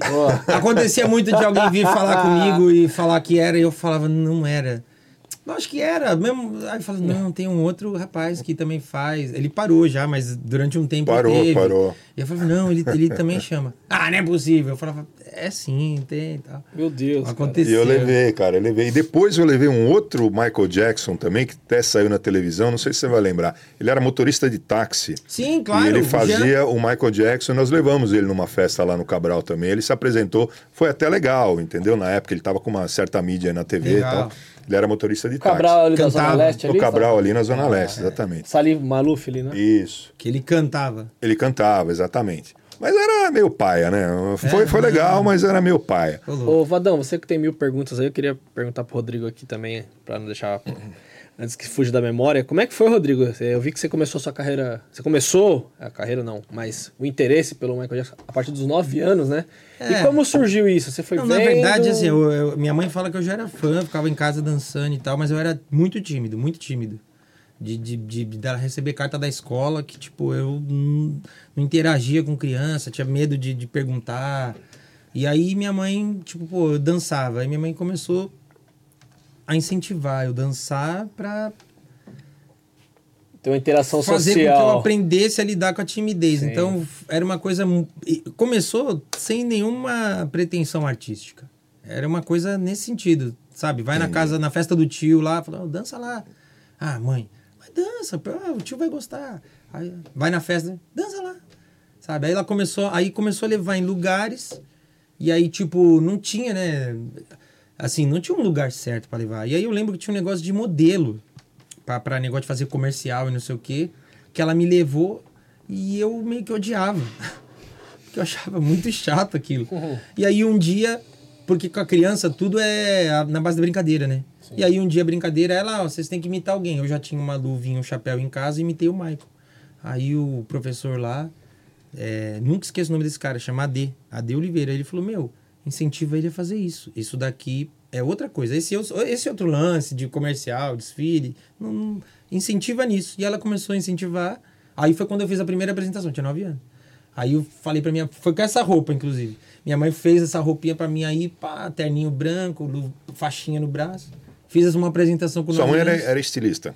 Minha Eu- mãe, eu ela, vi ela, ela, ela, ela coisa. se formou, ela se, formou, formou. ela desenhava figurinos. Tá. E aí, tipo, depois disso, assim, eu lembro que. Putz, já era um grande facilitador, né? Não, Porque cara, era incrível, porque minha mãe, comprar minha mãe desenhava, então chegava já para pra, as costureiras, ela não costurava, mas já chegava pra costureira muito já fácil, né? Porque Sim. minha mãe sabia desenhar.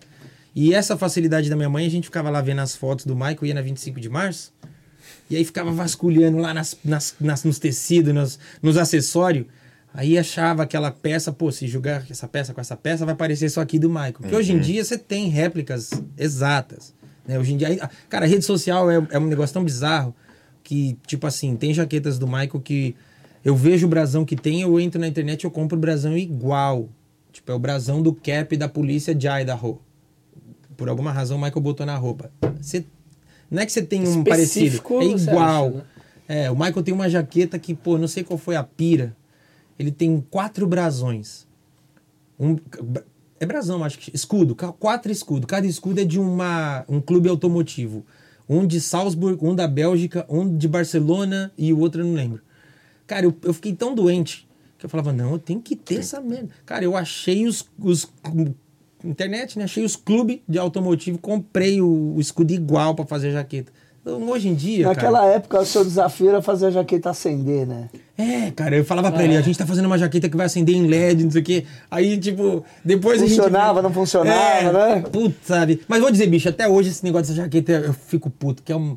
É LED pra dançar. Não foi feito pra isso. É. Vira e mexe acontece de... pi- Ai, não acendeu.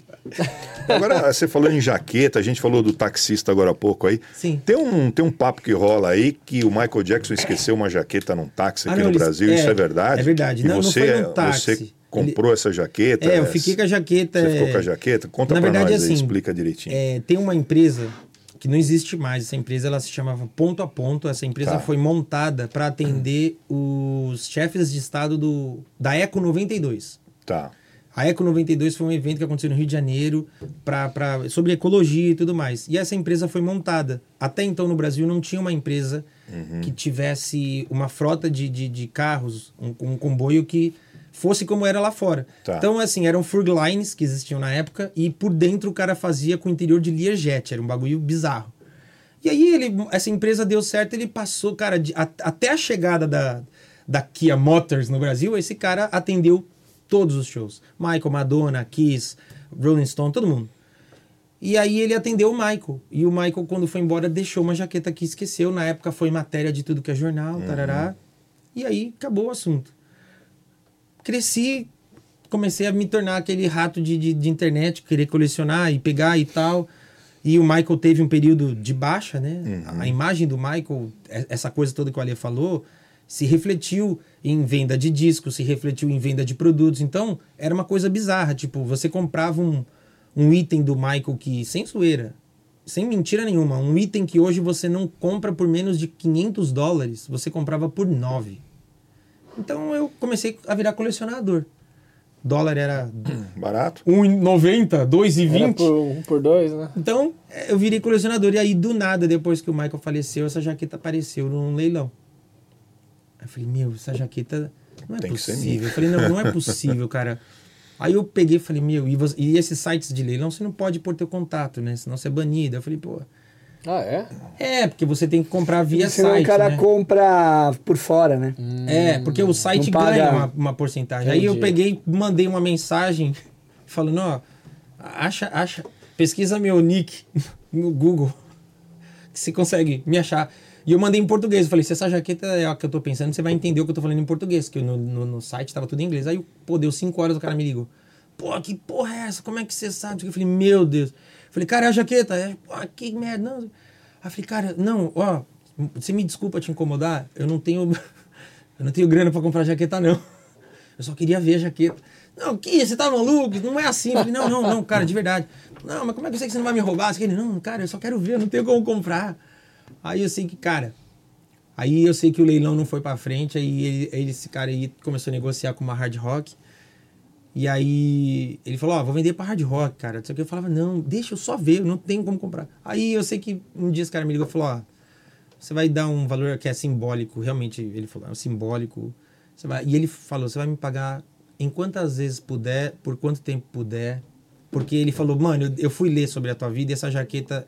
Ele falou, Tem que ser sua. Ele, falou, essa jaqueta tem que ser O cara tua. entendeu o teu lado artístico. É, ele falou essa tua jaqueta, ele falou, ele falou, Deus me livre eu mandar essa jaqueta pra um gringo, minha vida vai desandar. É, tá Aí, que bacana, e né? assim, realmente foi um valor simbólico, que Uhum. é um valor simbólico que pra mim na época já não era, não tinha como, era fora, sabe, eh, não era fora da minha, do meu alcance, mas era um valor simbólico. E eu paguei pra ele um valorzinho por mês, cara, e era um valor assim, tipo, eu chegava e falava, ó, hoje, esse mês eu posso te pagar 500. Esse mês eu posso te pagar 200. Esse mês eu posso te pagar 800. E foi assim, e a jaqueta ficou comigo. E tá lá. Tá, Com tá- você até hoje, essa tá guardado, ó, que legal. Não uso porque Não serve. No cofre. tá guardado. Não, Mas serve, ela serve pra Serve. você? É que nem o Maria falou, eu sou um pouco mais alto que o Michael. Então, no ombro fica bom, na cintura fica bom. Só que fica curto na manga, porque eu sou mais alto. Ah, Mas tá guardado. Você tem um, É, mas um ele- metro e quanto? Michael tenho- tinha um- 1,75, né? O... Não, o Michael tinha 78. 78. E eu tenho 1,86. Minha altura. Passei. E- mas é o, o Rodrigo é isso, ele joga pro universo. Incrível Pode ver, toda a volta, história, né?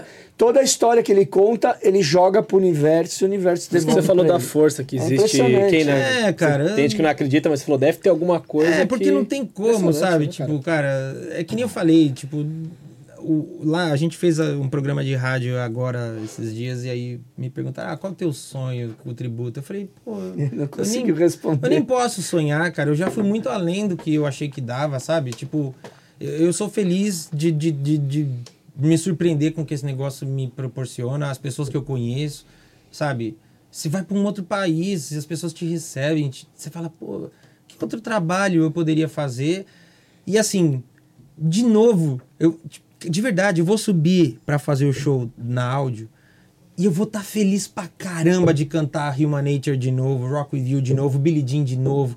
Nada que eu vou fazer no show eu vou fazer, puta merda. de novo, né? Tipo, ah, eu nem sei. Não, cara, que demais, eu vou fazer de novo o thriller. Eu, eu, cara, é muita sorte isso. Como que eu vou falar? porque Eu- isso- é muita isso sorte, faz mano. tanta, par- faz tanta. Faz tão parte da sua vida, né? Que. É, mas é, uma sabe o que é muito louco? ser, no, né? Sabe o que é muito louco no Rodrigo? Que assim, pô, eu eh, na- no palco da áudio já subiu todo mundo, né? Tava falando pra ele, toda essa geração nova que começou aí, todos eles começaram na áudio. João, Criolo, Emicida, cara, toda essa geração nova, Baco Exu do Blues, todos esses caras estão estourados aí, tão, eles começaram no palco da áudio ali, em algum momento passou pela áudio.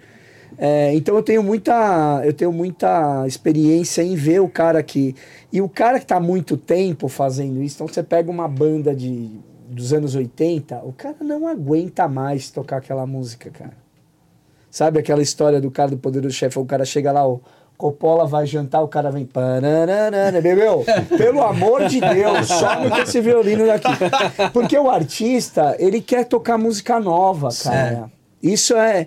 Às vezes você vai contratar o artista pra véia, você tem que falar pro cara, cara. Esse é o grande problema dá- que a gente encontra É. hoje. Ah, então, assim. E agora, tem as bandas geral. Agora, é, é, o show é esse aí, né? Aos anos 80 voltou muito forte, então É. eles estão. tá mais fácil. Mas o artista ele quer fazer. E é difícil um cara que faz um trabalho dele. é, em outros, Queen, Beatles, né? Tem Queens, mu- tem, dois Queen muito bom no Brasil. Tem, Tem. o próprio Need Is Love hoje chama Hey Jude, Hey Jude. e é muito bom. Fiz agora na áudio, né? Acho que Eu fui, foi, tava né? Uhum. Tá cada vez melhor. É, só que assim, eles eh, não têm a mesma. Eles gostam, amam o que fazem. Mas ele é Mas- diferente. mas você cara. não sente Tem o mesmo Ele tava me contando aqui que ele achou as trilhas sonoras separadas. É, ele faz é. barulhinho por barulhinho, a boca. Ele Não, é, eu vi você é fazendo um aqui, outro, fiquei é um outro aqui, nível. Eu né? falei, fala, fala pra ele da. E Salvador vai gostar de saber que ele é DJ. Você achou é, cada Aqui vai- bloco. Tem, tem os multitracks das músicas do Sim, Michael. sim. E aí, tipo, no, no livro do Bruce Widin, que era o engenheiro de som, o Bruce Widin falava que o Michael queria sons que ninguém ia ouvir. E aí é uma pira do Michael, sons que ninguém vai ouvir. Só que quando você abre o multitrack e, o- e os nomes originais que eles usavam Uhum. no estúdio, tem, tipo, o One Upside Something tem um canal que se chama Little People. E aí você fala, meu, porque tá lá, um, Porra, canal, é um canal é um canal é bumbo, Sim, é, bumbo. baixo, teclado, guitarra. Tá. Aí um canal, aí um canal é voz principal, aí um canal Little People, você fala, pô, Little People. Aí você vai ouvir o canal, não tem, o canal é mutado. Aí tem momentos únicos assim, tipo, You're a vegetable, you're a vegetable. Aí o Michael faz, You're a vegetable, you're a vegetable. que louco Aí isso. você fala, cara, Caraca. sabe? Yeah, yeah. Aí tem um outro canal que é Bass, bass Mouth. Aí o.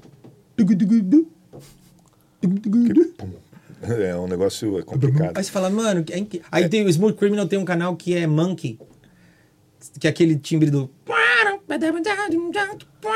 Aí rola um-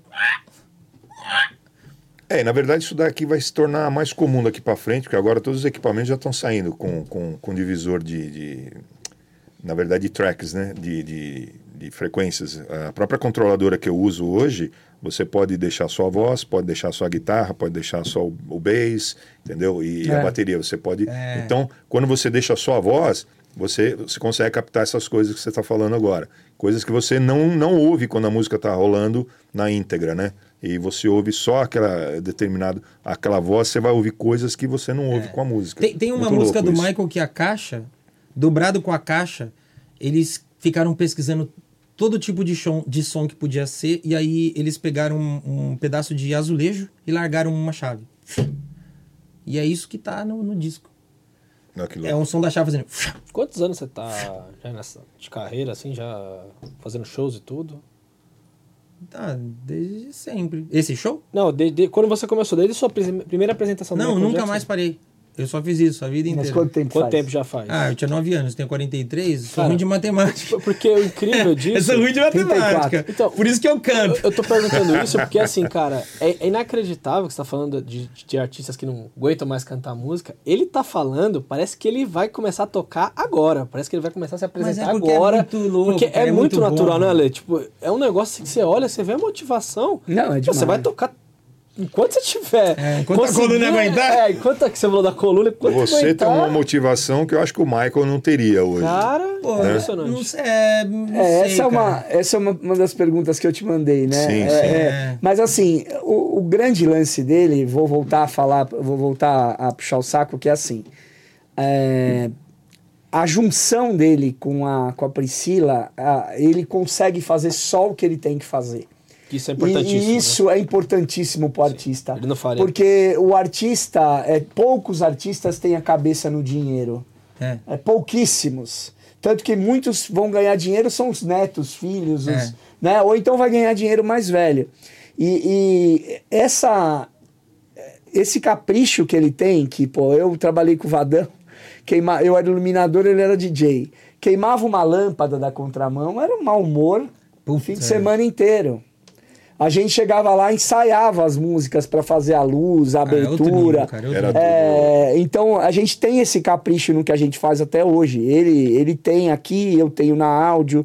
Pô, ontem eu tava fazendo um podcast, o cara falou, pô, fui na sexta-feira na áudio. Eu falei, meu, a casa tudo limpo, ar condicionado. Quer dizer, a gente é muito chato o que a gente faz.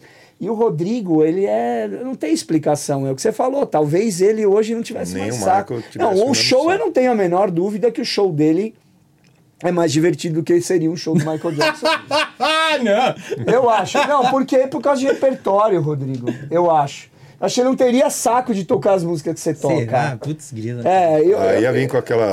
Não, mas. Aqueles lado B que só ele gosta, eu- mas é- isso é normal, por exemplo, eu vou, É. no, eu vou no The Cure agora. Falei pra minha filha, você se prepara que o The Cure lá do B é só aquela, aquela depressão. Onde vai ser o The Cure? Vai ser no, no Interlagos, ou Ah, é? Primavera Sound. The Cure num dia e Pet Shop Boys no outro. Ah, que legal. Então, assim, é, eu tô falando, é, ló- é óbvio que, o- que o show do Michael Jackson hoje seria o show mais caro É. do mundo. Porque eu falo, quanto seria o show do.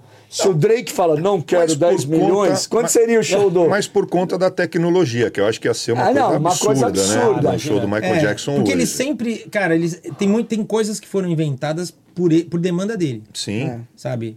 Então essa coisa, tipo, ele foi o primeiro cara a ter elevador. Uhum. Aí ele foi o primeiro cara a ter a catapulta. Super aí- Bowl que você falou. É, coisa- coisas que, coisas que depois foram é, Se tornando comuns, né, acopladas nos em iluminação. Ele É, eu foi só tenho pedido. dúvida de se ele faria um show hoje. Essa é uma pergunta até que eu falei pro Vadão fazer.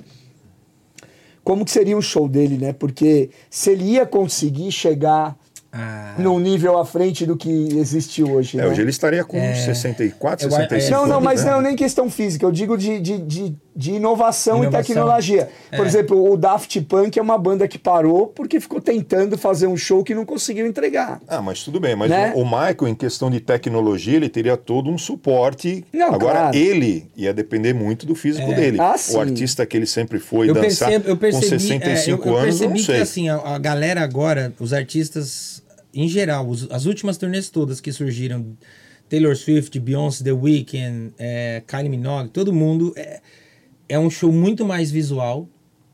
Então, assim, o painel, o cenário, a luz, é quase assim, Vende muito mais do é, que é o quase mais forte do que a própria música. Sim. É muito mais gente em cena e eles têm, tipo, uma questão assim, o, o palco, que o, o Michael, ele tinha uma coisa, o pessoal que trabalhava com o Michael fala que ele era muito resistente com essa coisa de mudar o palco. O Michael queria que fosse aquela coisa da caixa e o público vê ele aqui, e ele, porque aí você tem um domínio de tudo aqui, né? E hoje em dia os, os artistas têm aquele palco aberto, que tem uma passarela gigante, no, aí tem o palco B, o palco C, então eu não sei como ele faria isso. Mas do mesmo jeito que eu não sei como ele faria isso, eu não sei se ele faria porque ele não iria para um outro lugar, né? Porque o Michael também tinha isso. Ah, surgiu isso. Tá todo mundo usando? Então eu não vou usar. Quero. Então, tipo É, assim. essa é mais ou quando, menos o que eu falei. Quando todo mundo começou a usar o painel como cenário e tal, lá nos anos 90, o Michael falou: Não, não vou usar.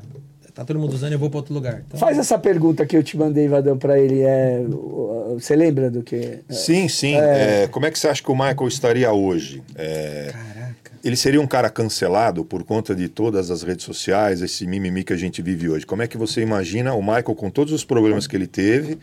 Hoje ele seria um artista top ou seria um cara cancelado? Cara, eu não, eu não acho que. Eu não consigo ver o Michael como um artista cancelado, porque depois de tudo que fizeram e o cara não foi cancelado, eu não consigo Mas o ver. momento era outro, você não concorda comigo? Mas o que eu digo é assim, até hoje tem quem. Até hoje tem grandes, pessoas grandes que querem ressuscitar dúvidas e. Pô, o cara. O lance próprio mesmo das acusações lá com as crianças. Ele foi acusado, ele foi investigado. Existe um dossiê. Ele foi investigado por 10 anos, mais de 20 núcleos do FBI. Sigilo bancário, telefônico, internet. Invadiram. Invadiram não, né? Não é a palavra certa. Entraram em Neverland, entraram no estúdio, retiraram todos os livros, VHS, rolos de filme, HDs. A conclusão de. São milhares de horas de, de, de, de, pesquisa. A conclusão do FBI é: nada na conduta e comportamento dele liga ele ao comportamento de alguém que possa cometer o crime de pedofilia. Entendi. Então ele foi investigado, foi julgado e inocentado. Morreu inocente. Até hoje tem quem re- ressuscite essa história e fale. Então, tipo, toda hora vem. E aí, ah, é verdade, vamos parar de tocar. Aí a rádio de não sei onde fala, aqui ele não toca mais. Aí o que que acontece? O cara tem, no mesmo ano que isso acontece, ele tem uma explosão. Ele tem uma explosão na, na- na- nas plataformas musicais que coloca ele no nono lugar.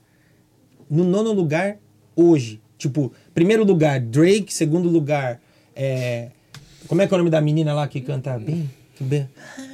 Eu não esqueci o nome dela. É, Billie Eilish. Drake, Billie Eilish, bababá, nono lugar, Michael Jackson. Aí o que que acontece? As rádios pegam e falam, vamos tocar Michael. Atendendo Um a pedidos. vamos tocar um só, pouquinho. por- só porque vocês querem, vamos tocar. Então, tipo assim, eu acho que a não ser que ele não soubesse lidar com essas questões hoje, É. hoje da rádio, hoje da, da, da, da rede social, talvez ele pudesse ser cancelado por não saber lidar. Mas ao mesmo tempo, eu não consigo ver o Michael como alguém participativo, sabe? Eu vejo o Michael, tipo assim, a Madonna é uma artista que vez ou outra tenta fazer alguma coisa que se enquadre no comportamento da rede social, porque a Madonna sempre teve essa coisa de se manter antenada e, e se manter no que tá rolando. O Michael não. Eu acho que o Michael ia ser na rede social, cara, juro, eu acho que ele ia ser tipo é o Mick Jagger, tipo é o Steve Wonder. Eu acho que o Michael ia falar, mano, eu vou Mas lançar, se eu não lançar. não- Emendando nisso, você acha que ele que ele estaria fazendo coisas novas? É, musicalmente, você acha que ele estaria É, fazendo isso- coisas novas? é. E você acha que ele te- teria feito uma turnê aí, se não agora, mas uma coisa mundial, uma coisa. Você ele acha que tinha ele o entraria? Desisite para ser feito. Você acha que depois do Desisite ele teria feito uma outra turnê com discos É, novos não tal? sei. O This Is It, o projeto This Is It, é, não eram só aqueles shows. O projeto completo, do o contrato, era uma coisa muito maluca. É, o Michael não gostava de fazer turnê, ele nunca escondeu isso. Ele falava, eu amo fazer show, mas eu odeio viajar. Então, o This Is It, o projeto, era, inicialmente era o seguinte. O Michael faria poucas viagens. Era o 2 Arena, né? É, ele faria assim, ele faria um show na O2 Arena, aí era um, um- era um projeto para dois anos. Aí ele faria um show na Ásia, numa arena na Ásia. Se desse certo, ele poderia fazer América do Sul. A ideia era que o continente fosse até ele. O que aconteceu foi que descobriu-se que quando ele foi fazer o This Is It, ao invés do, da Europa ir até ele, o mundo ia até ele. Então, tipo, de 10 shows virou 50. Então, 10 shows que esgotariam em meia hora, esgotou 50. A gente tá falando de um milhão de ingressos que esgotou em poucas horas. Nossa senhora. E assim, um milhão de ingressos que ficou não sei quantos milhões de. e- porque eu, eu, eu consegui o ingresso, eu guardo até hoje.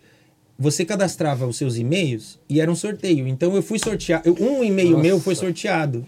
O meu outro não foi sorteado. Então milhões de e-mails não foram sorteados. Então descobriu-se que, ah, então ele não precisa ir para cada continente, ele só precisa ficar lá e o mundo vai até ele. E aí o projeto dele era como? Do primeiro show ao último, ao longo dos shows, ele ia lançar singles. Ao fim da, da- dos, dos shows, isso viraria um disco. álbum. Uhum. Então já seria uma forma diferente de trabalhar que se trabalhava em 2009. Não dá pra saber o que, que ele pensaria, né? Não dá pra saber que ideia ele teria tido, porque a música foi pra um lado, a, a, a- indústria fonográfica foi pra um lado diferente. Eu não sei, porque assim, se por um lado o Michael falava, ó, esse é meu último show, acabou, vou me despedir.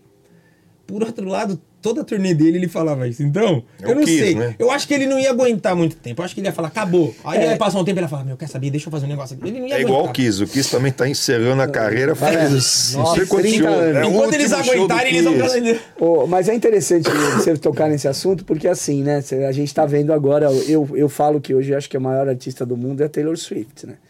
É, em termos de, de É, venda, de venda, e, e- ingresso, e o que tá tickets. acontecendo, a comoção nos shows dela, né?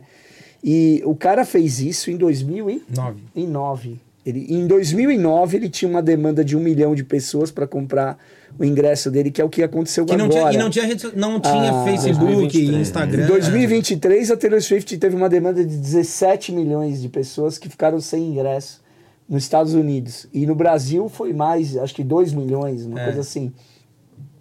E, e ele, ele sorteou o ingresso lá, coisa que não fizeram no Brasil aqui, que era o certo. É. Teve esse rolo todo com o ingresso, porque tem que ser que nem a Copa. Você vai lá, entra e você vai ser sorteado. É, então você vê como o cara já estava na frente de tudo. Mas você sabe, você sabe como é que a gente conseguiu para ser sorteado? Que era assim, a gente tentou, ah, são 10 shows. Aí eu fui, mandei o e-mail, fui sorteado, fui entrar para comprar, não consegui. Eu fiquei na fila lá, o negócio rodando, eu não consegui comprar. Aí eu falei, não deu, não comprei. Aí no mesmo dia fa- falou, abriremos datas extras. Vamos abrir mais 10. Na verdade, foi mais 40. Aí, o que, que eu falei? Eu falei pra Priscila, eu falei, Priscila, essa internet nossa aqui de casa não vai dar não, cara. A gente não vai, essa internet bosta aqui. Aí eu entrei na internet e falei, Lan House mais rápida de São Paulo. Nunca vou esquecer. Ficava na Alameda Santos. Aí eu falei, vamos lá pra essa bosta dessa Lan House aí. Aí a gente pegou, eu e meus amigos, a Priscila, a gente fechou dois computadores cada um. E a gente ficava dando F5 aqui, ó. Aê! Pá, compramos ingresso. F5, F5. Porque a gente. A internet tem que ser rápida, cara. Porque você fica ali na fila. É. Aí eu nunca vou esquecer. Você ficava na fila, aparecia um ingresso. Aí uma amiga minha falou: ai, não gostei desse assento. Deu F5. Deu F5, a rodinha virou, esgotou.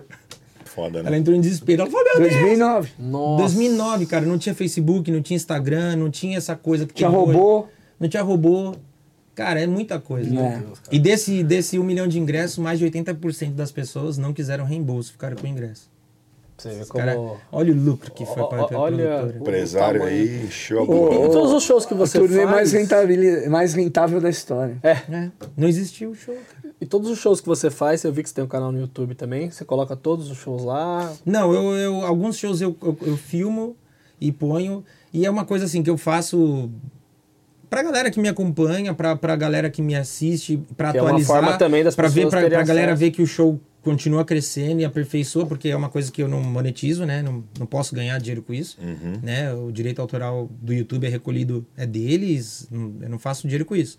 Eu faço mais pra manter o material atualizado, porque o show não, o show não para de crescer, sabe? Então, tipo, a gente estreou agora, esse ano, a gente estreou a Catapulta, que é um negócio que, pô, ninguém tem uma catapulta, sabe? Eu já tinha um elevador que a gente usava no show, eu falei, não, a gente tem que ter uma catapulta aí. Ficamos meses, cara, produzindo a catapulta, não dava nada. Conseguimos, sabe, num sistema de ar comprimido foda e tem a catapulta. Cara do show, a mesma coisa. Um cara do circo, do Marcos É. Frota. Mandar um abraço. É. Circo Mirage, que é o circo do Marcos Frota. O sócio do Marcos Frota é o Furão e o meu amigo Sócrates. E aí eles, eles adoram show. E aí tudo lá é automatizado esse circo, cara. Aí eu fui, fiquei apaixonado. Falei, meu. Falei, meu, que incrível tal. Falei, pô, meu. Aí fui fazer um show que eu faço de vez em quando lá com eles, a estrutura é maravilhosa. Eu falei, pô, meu sonho é ter uma catapulta. Ah, mas como é catapulta? Foi catapulta. Mas como é que é essa catapulta? Aí eu mostrei pra ele o vídeo e assim, eu sempre fui rato de internet. Então eu, eu tinha plantas da, da catapulta. Tinha co- Aí o cara falou: não, não, não, peraí, vamos fazer essa catapulta. Cara, começamos a fazer a Planta, ca- mano. É, porque eu fiquei pesquisando. Aí, pô, eu, eu sabia que era alguma coisa pneumática, mas eu não sabia como. Aí junta que o cara sabia mexer com um sistema pneumático. Aí a gente começou a fazer a catapulta, o circo tava em Belém. Aí ele foi pra Goiânia, a gente foi. Aí fui de novo lá. Não deu certo. Aí em Curitiba a catapulta ficou pronta.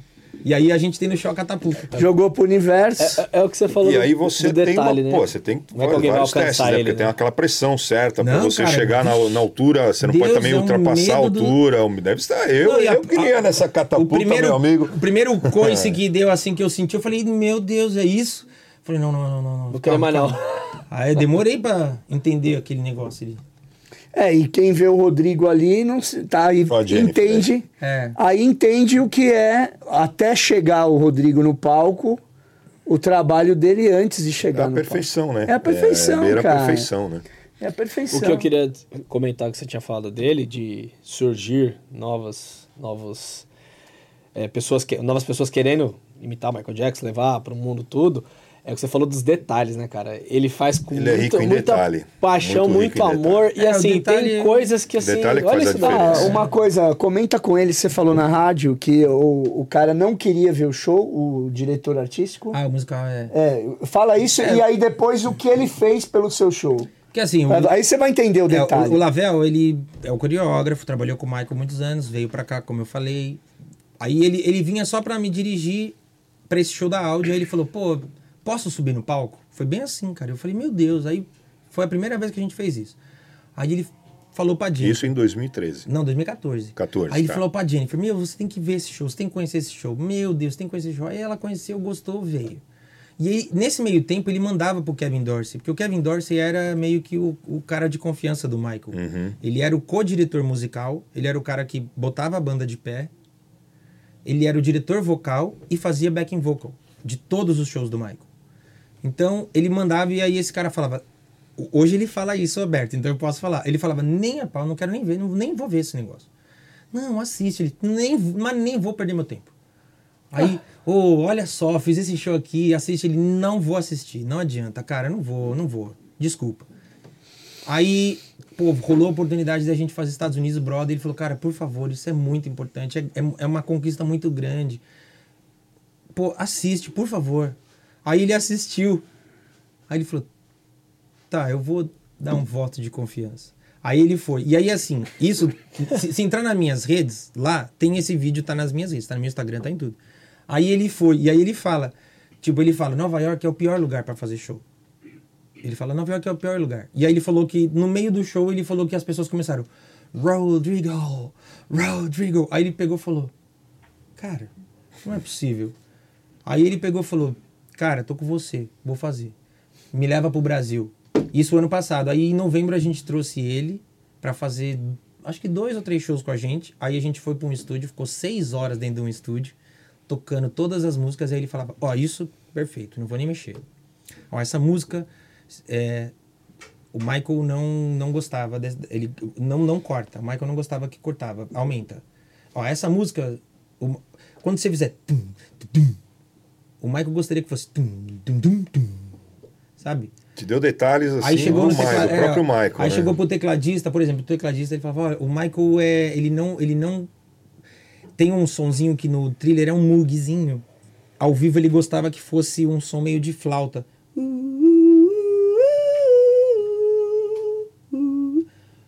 Ó, tá, então ele, cara, ele fez o peito fino. Aí tipo assim, tinha música que ele falava, meu, tá perfeito, não vou mexer. Ah, essa música, por que, que vocês estão fazendo isso? Eu falava, ah, não sei, eu achei que era melhor. Não, não, não, não. O Michael não. Vamos aumentar, vamos aumentar o mapa. O Michael não ia, não ia gostar que você fizesse isso. Aí, puta merda! Então, tipo, ele foi. Mas ao mesmo tempo tem alguma coisa que você teve que adaptar, né? Pra, fez um meio, um meio termo também, porque descar- descaracterizava um pouco a música. Um é, o Michael tinha essa coisa, tipo assim, tinha, tinha músicas que o Michael não queria que ao vivo fosse igual ao disco.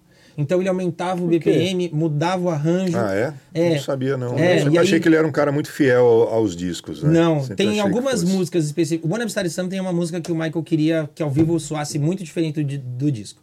E aí, tipo, a gente meio que achou meio termo. Tá. Pra não desagradar o ao vivo. Mas um BPM mais fugir. rápido, ela já é, ela já é rápida, né? É, é mais rápido, mas não é, não é o, do Michael era. depois mais- depois bem dá uma acelerado. pesquisada que Eu era um- assistia do Michael e não curtia. né? Era muito rápido. E aí, tipo, porque perde um pouco o groove, né? Conta pra eles Pede, do, pede. do ensaio. Como é que era o ensaio dele? Não, cara, aí, tipo, Ah, assim, isso é o- bizarro. O, o legal da galera, quando você encontra essa galera, é o quanto eles começam a dividir histórias, né? E Uhum. as coisas vão acontecendo, eles vão lembrando e vão lembrando.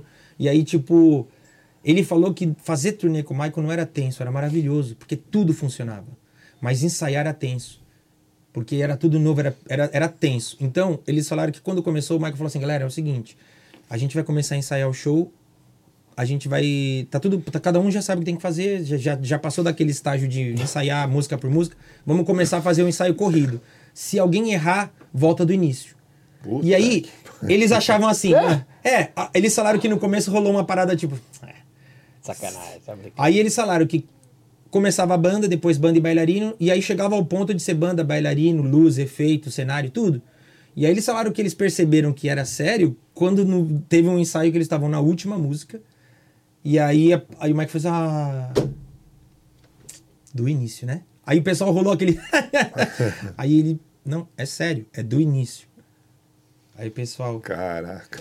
é, e era, e ele falou que era isso, cara. Só que aí, é, fazendo isso, quantas vezes eles fizeram, eles ensaiaram o show? Aí ele falava quando os shows Quantas vezes eles erraram? Aí ele quando- falava, ele falava, cara, quando a gente estreava, a gente já tinha feito o show de Tá ponta a ponta né? mais de 40 vezes. Então não é que você estreia o show, tipo, ah, a gente teve dois ensaios gerais, estreou o show, no quinto show da turnê vai estar bom, no décimo show da turnê. Não, a gente já fez 30 vezes isso. Você já estreia com muito. O que, o que pode acontecer de imprevisto que eles falam que aconteciam era o lance justamente do equipamento, o lance do tempo. Mas é por isso que o lance do show você vê, você fala, cara, como é que pode? Certamente ele sabia disso. Os caras já faziam mil vezes isso, cara. Sabe? E conta coisas que eu também nunca imaginei. Ele contou que o Michael tinha. Ele contou que o Michael tinha. Acho que eram. Eu não sei agora a quantidade, 30 ou 20, eu não sei quantos subwoofers. Embaixo do palco, virado pra cima. Porque ele queria que o palco Tremesse. desse, trepidasse. E falou que, os técnicos e falou de que som, os técnicos ficavam desesperados até entender isso, porque sobrava grave pra caramba. Sim. E aí eles Nossa. entendiam. Então, tipo, tinha que ter ensaio porque ele não abria a mão desse. Ele, falou, ele falava que ele queria. Ele usava a expressão hurt me. Ele falava, o som tem que machucar. É o hurt me. kick bass, né? Aquele, ó, batida forte do grave. Cacetada. É o Ralph Rosário que caía a caixa É, na cabeça lembra? do cara. E me fala uma coisa, você conheceu o Neverland? Conheci, conheci. Conheceu, e aí? Ah, Foda cara, mesmo? nunca imaginei na vida que isso pudesse, né? Como é que pode? Puta, entra... Olha o universo, olha o universo.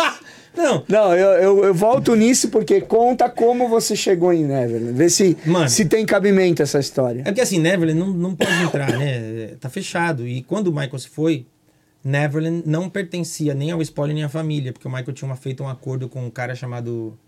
Esqueci o nome do cara, mas é- é- era de uma empresa que chamava Colony Capital. O Michael pegou uma grana, ele f- tinha feito isso algumas vezes ao longo da vida. Pegava uma grana, depois entrava, dava lá. E ele dava Neverland como garantia. Sim, E ele deu Neverland e faleceu. faleceu. E aí o cara falou: ó, É meu. cinco anos, se não pagar, eu, é meu Neverland. E o espólio optou por não pagar, essa empresa ficou com o Neverland e ficou fechada. Aliás, ficou não, está fechado.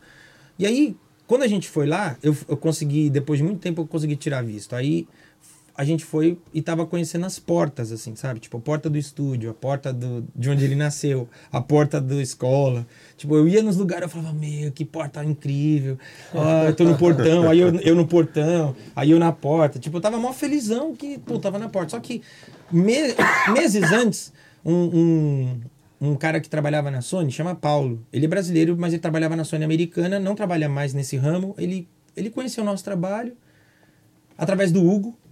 E aí ele pegou e falou pra esse cineasta, ele falou, cara, eu conheci um brasileiro, olha que coisa mais bizarra, ele faz esse show de Michael. Ele faz esse show, ele viaja o Brasil com um show desse de Michael. E aí esse cineasta veio pra cá pra assistir o show, que ele falou, cara, eu acho que daria um documentário. E aí, beleza. Quando eu falei que eu ia pra lá, eu falei, ah, eu vou pra aí e tal. E eu, eu consegui o visto, a gente vai daqui tanto tempo, eu queria muito ver Neverland. Ah, você tem que pedir pra família. Eu falei, não. Família não cuida de Neverland, nem o spoiler. Neverland agora pertence à Colony Capital. Aí falou, nossa, Colony Capital, eu fiz, eu fiz trabalhos pra Colony Capital.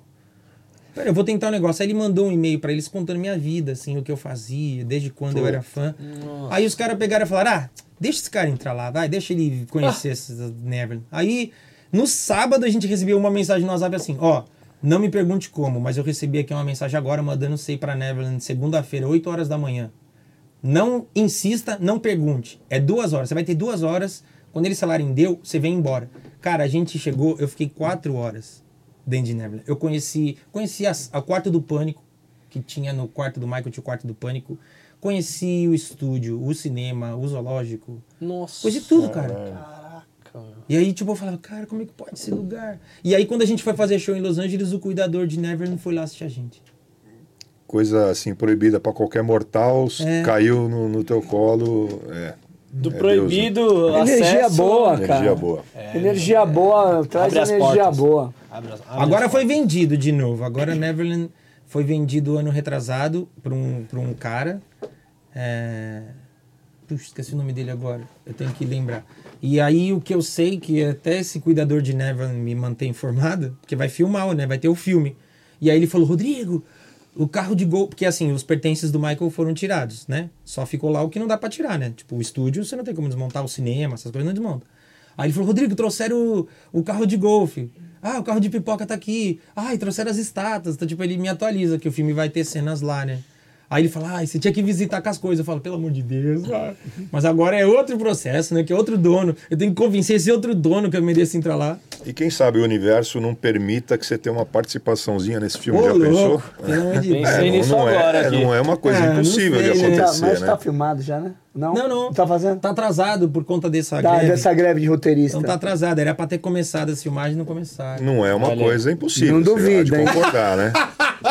Então, Não duvida que daqui a pouco ele pega o papel principal. Recebe o e-mail aí. Eu vou comprar mais duas datas, viu?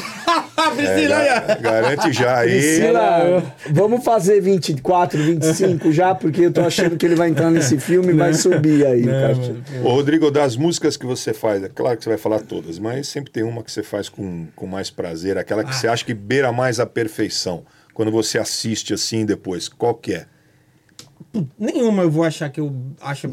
juro por a Deus. modé- cara. deixa Não, a é, modéstia não é. aí embaixo aí, Eu juro Deixa que eu, a modéstia aqui não, embaixo eu juro que eu vai. assisto eu falo, puta merda, ninguém nunca vai fazer igual o Michael. Mas eu. Mas ass- você sente que você precisa, às vezes, melhorar? Você vê coisas você fala, porra, dia. meu, não Eu gostei disso, Deus, esse cara. gesto não foi legal, não, vou trocar. dia, juro por Deus, eu não consigo ver nada e falar, putz, eu cheguei lá. Porque eu vejo, assisto muito o Michael, eu falo, não, não Tá, sei o que é. Então vou mudar a pergunta. Aquela, Mas aquela que você vê menos erros, assim, É, que você que eu, menos. Eu me divirto muito, muito Ah. fazendo Human Nature. Tá. Rock With You, Billie Jean. São músicas que eu me divirto assim muito, sabe? Eu percebo... É, Smooth Criminal também. Eu percebo... Eu não sei, a vibe que levanta na hora que rola essas músicas, a galera vai pra um lugar que eu acho muito fora do normal. assim. Mas o Human Nature é meio na mãe, assim, não tem uma. Ou tem uma performance diferenciada, assim, eu não assisti. Ela tem uma performance relativamente simples, mas tem algumas coisas que o Michael faz que são muito mapeadas com a luz. Que as pessoas Ah, tá. acham que é comum. E é que você me contou da reação das pessoas, né? Que, que você faz um negócio, o cara. É, porque uma coisa que eu falo pro Ale que eu acho incrível, que tipo, é uma coisa que eu, eu, eu fico. De verdade, gente. Eu fico, eu falo, cara, é muito incrível isso. Porque eu tô fazendo um negócio que foi criado há 30 anos atrás, 40 anos atrás. Eu, eu tô cantando uma música e usando um figurino, uma coreografia que foi criado há muito tempo atrás. E isso é o que a pessoa vê, à primeira vista, é o que tá fácil. Mas tem coisas que acontecem no show que eu tô fazendo que não fui eu, de novo, não fui eu que criei. Então, Human Nature, às vezes eu tô fazendo e tem uns movimentos que eu faço, e aí eu aponto e a luz acende, é programada. A nossa luz é toda programada. E aí quando eu faço, eu aponto, aí eu percebo que rola um.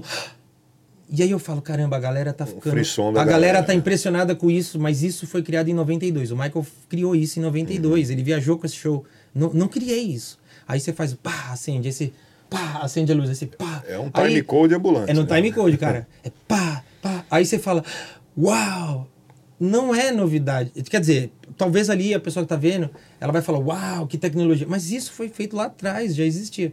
Aí tem uma hora que acontece uma coisa e o laser faz um desenho, sabe? Aí o pessoal, uau, aí você fala. Não, não, eu já tinha. O próprio clipe é só do- perceber, fiquem É que atentos. o- O próprio clipe do Rock, a- Rock Feel é um laser, né? É um É um laser. laser ali só e ele ali no, no- numa. Num fundão. No fundo. E Na verdade, Sm- só a, a silhueta dele É. que praticamente aparece, né? Aqui o Smooth Criminal, a música cresceu muito esses anos, né? Cresceu. A- muita gente fez essa coreografia. Fez. Aí tem o lance de, de É, interpretar. a gente inclina. É, o, o, Smooth, o Smooth Criminal é assim, eu, eu, como DJ, nunca foi uma música que me agradou, tá? Mas a dança, a coreografia dela é muito maior do que a própria música. E, é, É por né? aí. o visual dela é mais É, forte que a música. É mais forte que a música. Diferente de outras, por exemplo, o thriller, por exemplo, acho o, o- o visual é equivalente, à Equivalente, música, é. o Billy Jean Mas era equivalente uma à música música. que cresceu muito, né? Aí viralizou agora com os meninos fazendo também. Já do álbum Off the Wall, as músicas eram muito melhores do que os clipes, né? Até porque a Exatamente. tecnologia não era tão grande. Mas, Mas o, o Smooth o- Criminal também é tem muito um- legal. O, primeiro, é. o primeiro boom é do videogame, né? Que remete É, a galera é a falar verdade, é videogame. verdade. Tipo, o Michael é um artista que ele virou um super-herói de videogame. Então, tipo, a galera fala, ah, eu lembro desse, dessa música por causa do videogame. Mas e o truque daquela parada? a lá? gente É- faz ao vivo. Mas é, é um truque mesmo? truque, tem é. um, tem um, É. um lance ali Tem, no, tem. Aí eu vi. piso. Eu vi como era feito, falei, ah, vou fazer pra, você todo faz. mundo. Tá ligado, sabe? Desde Não. sempre, Não. né? Desde que ele inclina. Aquele movimento que ele inclina Ah, o corpo. Eu sei, eu sei qual que é. Ele Ah, faz, isso também? Faz, faz tudo. Tem que ter, né? O cara? Moonwalker. Moonwalk ali, não, o Moonwalk não tem segredo, cara. É, É mesmo? é o pé e o sapato certo, que também... Outro, o Cadico ao- ao- conseguiu achar um vídeo que tem um cara dos anos 50 fazendo Moonwalk. Exato. Eu falei já pra ele. é. Falei, mas mesmo ali na época, o, o, tinha o, o Malcolm McLaren, tem no, no vídeo, se você olhar, tem um cara dançando. Tem uma outra banda que É, tem. tem. um grupo... Tem Ele um grupo de- popularizou, de, de mas logo já tinha. uma coisa que talvez já é. existisse. Já né? existia. Eu acredito que na época do break muita gente Sim, deve ter feito exatamente. isso. Tem um grupo de locking na época que fazia. O Buffalo Girls tem um cara fazendo. É, eu nunca prestei tem, atenção. Tem. É que eu acho que aquela, aquela atmosfera que ele criou do chapéu e tal, Tá. isso junto... E o cara era- A paradinha que ele tira o chapéu e joga, aquilo é fantástico. Né? Não, É. e o show da Motown, Icônico, né? né? É, o show da Conta Motown. pra ele da Motown. Sabe que é, quando explodiu É. o Billie Jean, que é aquele show que ele faz na, no Sim, 25 sim. anos da Motown. É, era um evento da Motown. E aí o Barry Gordy, depois o Barry Gordy deu entrevistas e tal, e ele fala que ele Tem foi no esse vídeo Michael. aqui. Aí ele fala, ele fala, ah, é, são 25 anos da Motown, vamos reunir os grandes nomes da Motown. Jackson 5 é grande, fez parte, então a gente quer que você faça. Eu sei que você não faz show com todos os seus irmãos, né? O Jermaine não faz mais parte do grupo, mas pô, faz lá o show do Motown. Aí o Michael falou, claro, faço, mas eu tenho que fazer Jean. E aí o Barry Gordy falou, claro, saiu. Quando ele chegou na Motown, ele falou, chega pra galera e falou assim: não teremos Michael. Não, como assim não? Ele quer fazer Jean. E o pessoal, Barry, deixa ele fazer. Não, não, não. Só tem música da Motown, eu vou abrir, vou botar Jean? Uma música do catálogo CBS, do CBS? Não vai ter Michael, não vai ter. Aí o pessoal falou, Barry, são 25 anos da Motown. Deixa ele fazer esse Jean. Vai passar, ninguém vai lembrar desse Jean. Aí ele pega e fala, hoje, ele, ele fala, hoje, as pessoas só lembram do 25 anos da Motown Por causa, do, do, Billy do, Jean. do Billy Jean. E se você parar pra pensar, cara, tipo, se você digitar em qualquer rede, em qualquer lugar, 25 anos Motown, Billy Jean, o número de visualizações, tudo, é bizarro. Tem um dado incrível que, que eu vi um vídeo outro dia no YouTube, que as pessoas hoje em dia elas fazem gráficos de, de tudo, né? Então tem um, um vídeo que é um gráfico da indústria fonográfica em vendas.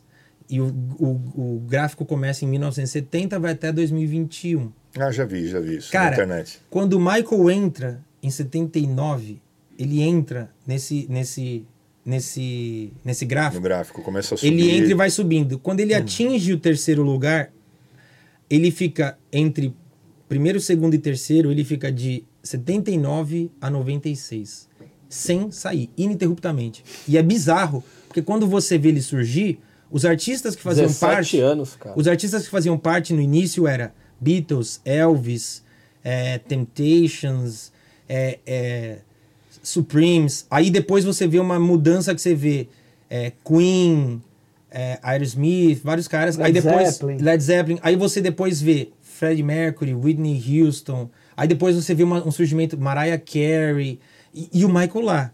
Aí você vê Madonna, Cyndi Lauper, Prince, o Michael lá. Aí daqui a pouco você vê um sur... Cara, quando o Michael sai desse gráfico, já tá subindo no gráfico Backstreet Boys. É um bagulho louco. É bizarro. Nossa, cara. Tipo, Boys to Men. Você fala, cara, o Michael desce no gráfico, Quando tá surgindo uma onda. Cara, o Michael tá no gráfico, vem Nirvana, vai Nirvana, vem. Cara, é, é louco você ver. Você fala, cara, é um, é um bagulho que às vezes as pessoas não, não, não, não tem noção dessa dimensão, sabe? E às vezes parece, ah, o Rodrigo é muito fã, né? Mas, cara, tá lá os números, vai lá ver.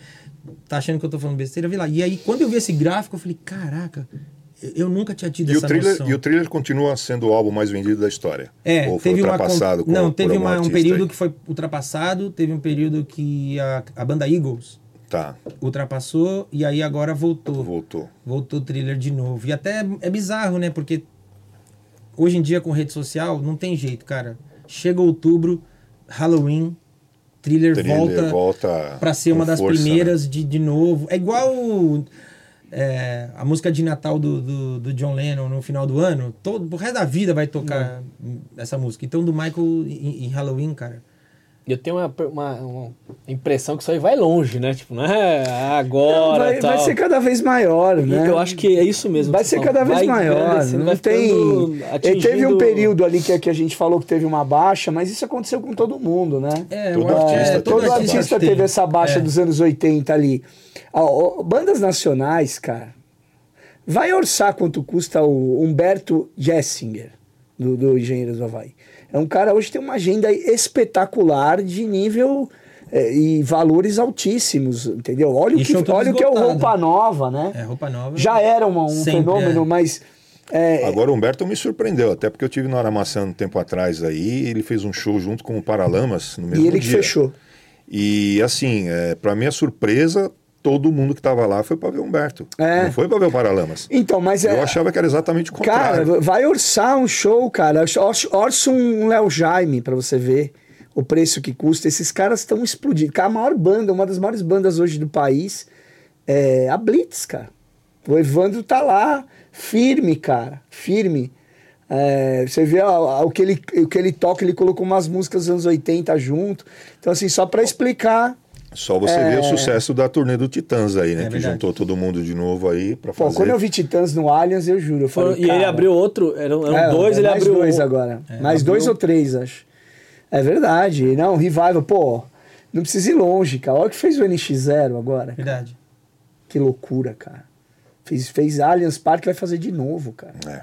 Então, quer dizer, eh, voltou com tudo, né? E, e a música internacional, a, a galera do cinema e da TV, eles amam anos 80, né? Mas se Então, atribui isso a quê? Vocês dois, é, vai pergunta para os dois. É, é a, a qualidade, Falar a verdade agora, né? a qualidade lá de trás ou a falta de qualidade atual? Nossa, eu pensei Ah, exatamente eu vou isso falar, daí. né? eu vou falar, eu acho que o, a, hoje a urgência do algoritmo Hum. prejudica a arte em todos os aspectos, É isso cara. aí.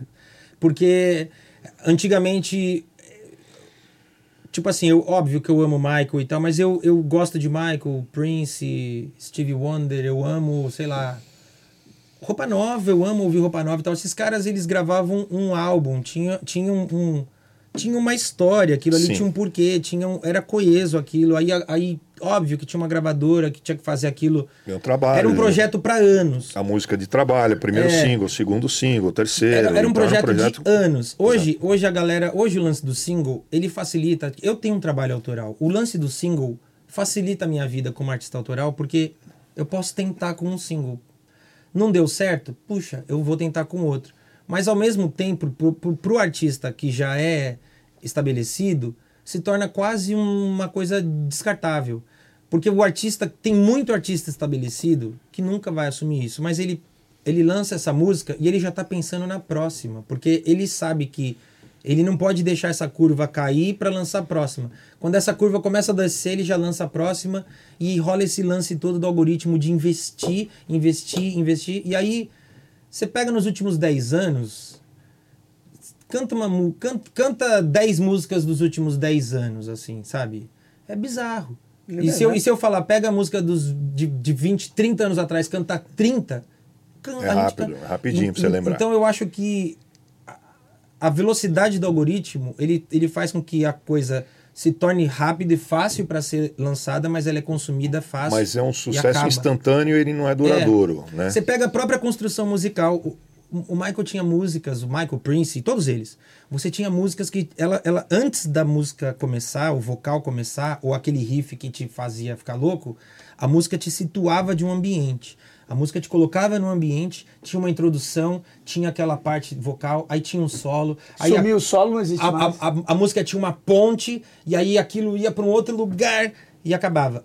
Hoje em dia, o, o gancho, né? O, o, o gancho musical, ele tem que começar com 15 segundos. Por Por, quê? conta de- Por conta de rede, Da de rede pressa. social. De TikTok. E aí, tem- tipo assim, é. você tem 15 segundos para dar o primeiro gancho e você não pode, bicho, se você for dar o segundo gancho com mais de 40 segundos, perdeu. Aí você fala. O que, o que os caras consideram hoje de música, você pega os artistas da antiga, eles, eles consideravam, eles botavam no álbum como interlude. É. É isso aí. Aí como é que você quer. Cara, desculpa, daqui 40 anos a gente vai estar ouvindo o Michael, vai estar ouvindo Exatamente. o Queen, vai estar ouvindo Não, e caras. eh, pra, pra corroborar com o que você tá falando, a, a áudio faz matinê, né? A gente tem duas matinês na áudio. Ele, ele marca, então vamos supor, você marca outubro a data. Ele não tem atração. Você Porque vai pegar cara- em setembro. O cara que está no hype hoje Não não, chega em em outubro. Incrível. Tem que ver em isso, setembro quem que tá lá em cima para você contratar. E É, o cara, o cara de outubro pode ser que surja agora em setembro. Que absurdo. É, e assim, eu não tô falando mal da música de agora. Não, é isso, é, o que eu quero dizer é que assim, a música de agora, ela tem o lugar dela, ela serve e ela é consumida, ela tem um propósito. Não tô falando mal. O que eu tô querendo dizer é que o propósito, porque a música é feita e o propósito dela, ele é um propósito para ser rápido. Pra entrar, pra vender. Quem não ser tiver com rápido, esse viés vai Acabou. ter- É como se a, a galera hoje curtisse o que curte, e quando a galera ficar um pouco mais velha e quiser curtir uma coisa um pouco melhor, ela vai recorrer ao que tava lá atrás. O Tom Moulton hoje morreria de fome, né? Tom Moulton foi o cara que criou 12 polegadas, É. que fez introdução, break, músicas de 3 minutos que ele eu- transformava em 7 para pista Não, de dança. pode. Hoje em dia, eu nem falei, pensar numa coisa eu dessa. falei outro dia, eu, eu participei de uma, de uma palestra lá, de um, um- várias pessoas falando, né? Como é que chama? Um fórum ali. E eu falei o seguinte, eu perguntava até o Camilo Rocha, Hum. fazia um tempo que eu não via ele. Eu falei pra ele, é, qual foi o tamanho do Eurythmics na música? Era Grande. banda A? Não era. Não. Tocou em estádio? Não, acho que não. Talvez tocou em Inglaterra. arena. Talvez, na Inglaterra. ali, naquele disco. É. É, tocou em arena. Ok? Quantos remixes tem de Sweet Dreams? 3 mil? 30. 3 mil. Uns 30 que eu conheço. Então, assim, é, o, que é que essa, ah, o que é que vai ser copiado daqui 20 anos? Exato. É, então, o Eurythmics virou uma coisa, o Sweet Dreams virou um- uma loucura. Né? Você já vê agora... E posso é, te garantir, como DJ desde 1981, que nunca foi uma música de pista. Na época. Por isso que eu te Era uma música de rádio, é, foi tema de novela, saiu em disco, mas nunca foi uma música de pista. Por isso que eu te perguntei. Igual o ABBA, Dancing É. Queen. Nunca foi uma música de pista. Cara, você pega aí, ó, aquela, aquela série Dahmer, né? Não sei se vocês assistiram. A trilha sonora é espetacular. Isso É, é espetacular. É, mas essa, a, a trilha sonora é espetacular. Inclusive é, é da, da época da contramão e da toco Tá. e tal. Então, é, aí tem uma hora que ele vai, o melhor episódio, ele vai dançar e é o, o Noel. Cara, Noel é um artista desse tamanho. Cara, a música do cara é gigantesca hoje, cara. Esses artistas do que eram nicho de flash house e tal, o próprio Technotronic, ele abria o show da Madonna, Sim. né? Então, assim, o Information aconteceu aqui e no Japão, em Minneapolis. Cara, esses caras, essa música deles só vai crescendo, vai crescendo, vai crescendo. Vão copiando isso e jogando nas músicas e a, e a galera não sabe qual é o original, né? Então, assim, e não é aquela coisa que o, o Daft Punk pegou a música e fez. Não, ele vai lá, pega. ah, ó, o, não precisa ir longe. Titanium é 2011. David 2010. Guetta. É, acho que sim. 2010, 2011. Que a gente estava naquele navio. É, essa música, o David Guetta fez, é a música do David Guetta da vida dele. Cara, ele chegou agora, em 2023, ele falou: pra que, que eu vou ficar me matando? Ele tentou fazer várias, já fez outros grandes sucessos, mas tentou. Sabe o que ele fez agora? Ele pegou o Didi D'Agostino, trocou I'm Blue, colocou I'm Good, ficou em primeiro lugar com a Baby Rex. Agora fez Be My Lover. Então, ele mesmo tá pegando a, a- a- pegando a mesma, a mesma melodia, troca um pouco a letra, ou às vezes nem troca, tá pagando tudo direitinho, coloca lá os créditos, que ele é um cara extremamente generoso nisso, chama o cara para tocar com ele, o cara antigo, põe o cara para cantar, tudo certo. Mas essa música tá sendo requentada de 30 anos atrás. É. Né? A gente vai ter um novo W aí? Talvez. Difícil. Não sei, difícil. Então, quer dizer, isso é que me, que me assusta. E o W que também que começou com o sucesso do KC no Sunshine Band lá de 79, É isso aí. né? Que é o Please Don't Go. É, e o KC que já eram três bandas que era o KC, Sim. né? Então, quer dizer, É só o tempo, parece que, e também uma coisa que dá pra perceber é que antes, quando o cara, sei lá, nos anos 90, o cara ia pegar, samplear uma coisa ou fazer alguma, ele, pe- ele, ia, ele ia recorrer a músicas muito lá atrás. Sim. Hoje, 2023, às vezes o cara pega um lance de 2014, 2017. Mas isso está facilitado entre as gravadoras, Isso entre eu as não sei, editoras? vira e mexe dá uma, vira e mexe sai treta, né? Vira e mexe É. sai não, eu um- acho que tá. Porque tá tem os fa- bootlegs que os Acho que DJs tá lançam aí. facilitado, Vadão, porque eh, essa geração lá de trás que a gente tá falando, esses caras não ficaram ricos. Os caras têm a sua grana, né? Até porque muitos deles não eram donos das músicas. Sim. Né? E aí o cara pega um Be My Lover, põe na mão do David Guetta, faz um beat É, de, verdade. de visualização, ele tá querendo fazer a outra dele. Bom, por favor, faz mais Põe uma. mais uma. Entendeu? Então acontece isso, né? Mas, pô, meu, nem precisa ir tão longe, cara. Didi D'Agostino, as letras que esse cara fez, as músicas que esse cara fez, tudo, né? Bob Sinclair, olha o que era isso. Nós estamos falando aí de 15, 20 anos atrás, não é tão longe. E hoje eu, eu sinto isso, pá. Eu fui outro dia numa, numa festa de DJ lá, pô, na gravadora, vou ouvir. Cara, cheguei lá e ouvi uma hora só remix, cara. Só remix. Então isso preocupa. Lá na frente vai ser remix do quê? É, agora sim, é, eu entendo que a musicalidade de hoje pra, tá uma bosta. É isso que eu vou é, resumir. Agora eu fi- fico imaginando os artistas lá de trás, com rede social hoje, com monetização de hoje. Esses a caras maioria seriam. reclama, a maioria reclama. Como tem assim? mui- tem muitos artistas já da antiga que reclamam. Porque eles falam. é, não- tem, tem plataformas que, que eles falam, paga muito mal. Eles falam, meu, é, o, a- o público sempre, o público sempre ouviu música de graça. Eles ligavam a rádio e ouviam música de graça. Sim. E aí eles falam, o mecanismo da, da, da plataforma, às vezes, joga contra o, o, o músico, o compositor e tal. Então, isso já, já tá sendo uma, uma situação que tá gerando uma briga. Não, mas acho que o Mas Vadão. E aí, é eles, essa. e aí É. eles falam. Não, e eles falam que. Tem músicos das antigas que falam que justamente por isso, hoje, eles não, não se veem produzindo álbum. Eles, eles produzem Eu- EPs ou single, porque ele fala. Mas o que eu quis perguntar, na verdade, não foi exatamente isso. É, vamos imaginar um thriller saindo hoje. Ah. Né? Um álbum thriller saindo hoje com o sucesso que fez lá atrás, fazendo o mesmo sucesso hoje, com redes sociais e, e com Ah, essa monetização Maria. atual. Vadão, eu vou te responder. É, o Drake, Drake, É- Drake, é um cara Post bilionário. Malone, Drake, Post Malone, Bruno Travis Mars, Scott. Bruno, Bruno Mars eu nem vou colocar nessa lista que eu acho um cara mais, é, não que seja melhor ou pior, mas esses três caras aqui, eles vão morrer com 10 vezes a fortuna do Michael ah, Jackson. sim, sim. sim. É isso que eu quis dizer. É, é a mesma coisa de jogador de futebol. É. Entendeu? Ah, e se você pega qualquer aí, o Qualquer- Bagre, que a qualquer Bagre ganha mais dinheiro que o 200 Rivelino, pau, é. do que o Ademir da Cara, você viu, a- você viu esse vídeo do Travis Scott na, na Itália, 80 mil pessoas, que teve um terremoto no lugar? De tanto Não. que pularam. Meu Deus. É mesmo. Então, quer dizer, eu não tô, eu não tô criticando, eu, eu gosto do Travis Scott, gosto do Post Malone, o Post Malone eu gosto mais, acho um artista muito legal. O Bruno Mars também, mas acho que é um cara um pouquinho pra lá. É, Bruno Mars eu não é na mesma É, ah, agora, talentosíssimo também, quero ver o show dele agora onde tal. É. Mas esses caras vão morrer com a fortuna 100 vezes. O É cara tá com o dizer. dinheiro depositado na conta dele, ele olhou assim e falou: Puta, tem umas strippers ali. Seis horas de voo, oito horas de voo. Vou não. Quebrou o festival, cara. O cara quebrou um festival, cara. E não foi. Não foi, cara. Ficou lá com os Amelvadão tá aqui, pô, tá o Rodrigo. Vou cantar, não. Meteu um Tim Maia. Meteu um Tim Maia. Não, meteu um Tim Maia, não. Avisou, não vou. Por quê? Não, porque eu não quero ir. É, isso acontece, cara. Acontece hoje, é, não acontece com o Paul McCartney, mas acontece com essa nova geração. Molecada não dormiu seis meses na porta do Allianz Parque. cara chegou aqui, ah, não tô com condições de tocar e tal.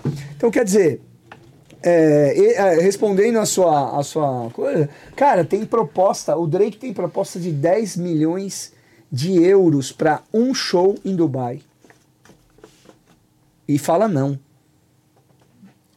Então, assim, é, é muito louco o que tá É um acontecendo. puta artista, é bom Eu pra acho- cacete, assim. eu né? acho- Esse eu, não, cara, eu eu- não curto. Vou, É, vou eu- na pedrada. Eu não curto, mas até aí. É. Pra tudo curtam, isso, sejam pra- felizes. E Pra meter essa incomodem. marra toda, é artista Vadão, pra meter essa é, marra toda? Mas é. Hoje não é só o cara ser artista, o cara é um mix de É, artista. é uma marca. É uma marca. O cara tem um avião que não consegue pousar nos lugares de tão grande.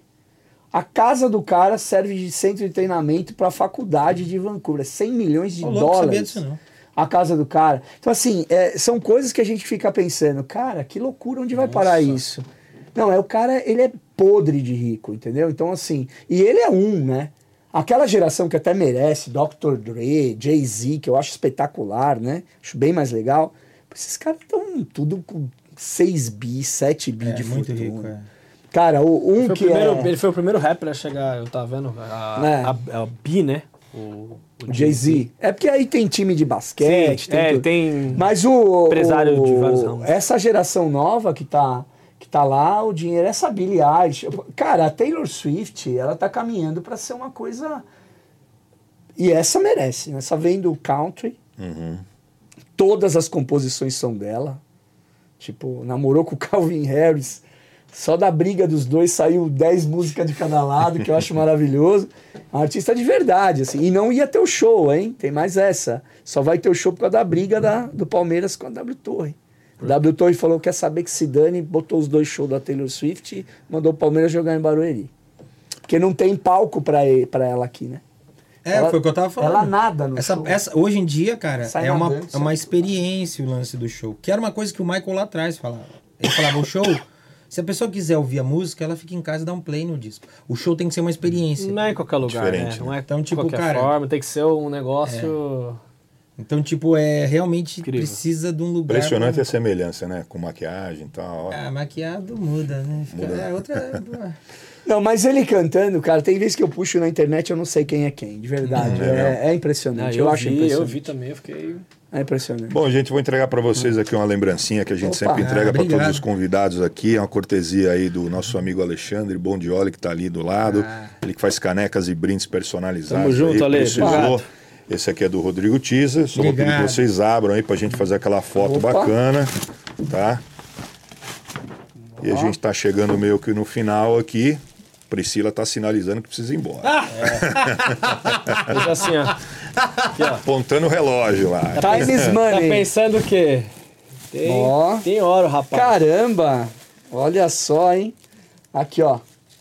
Alex Joker.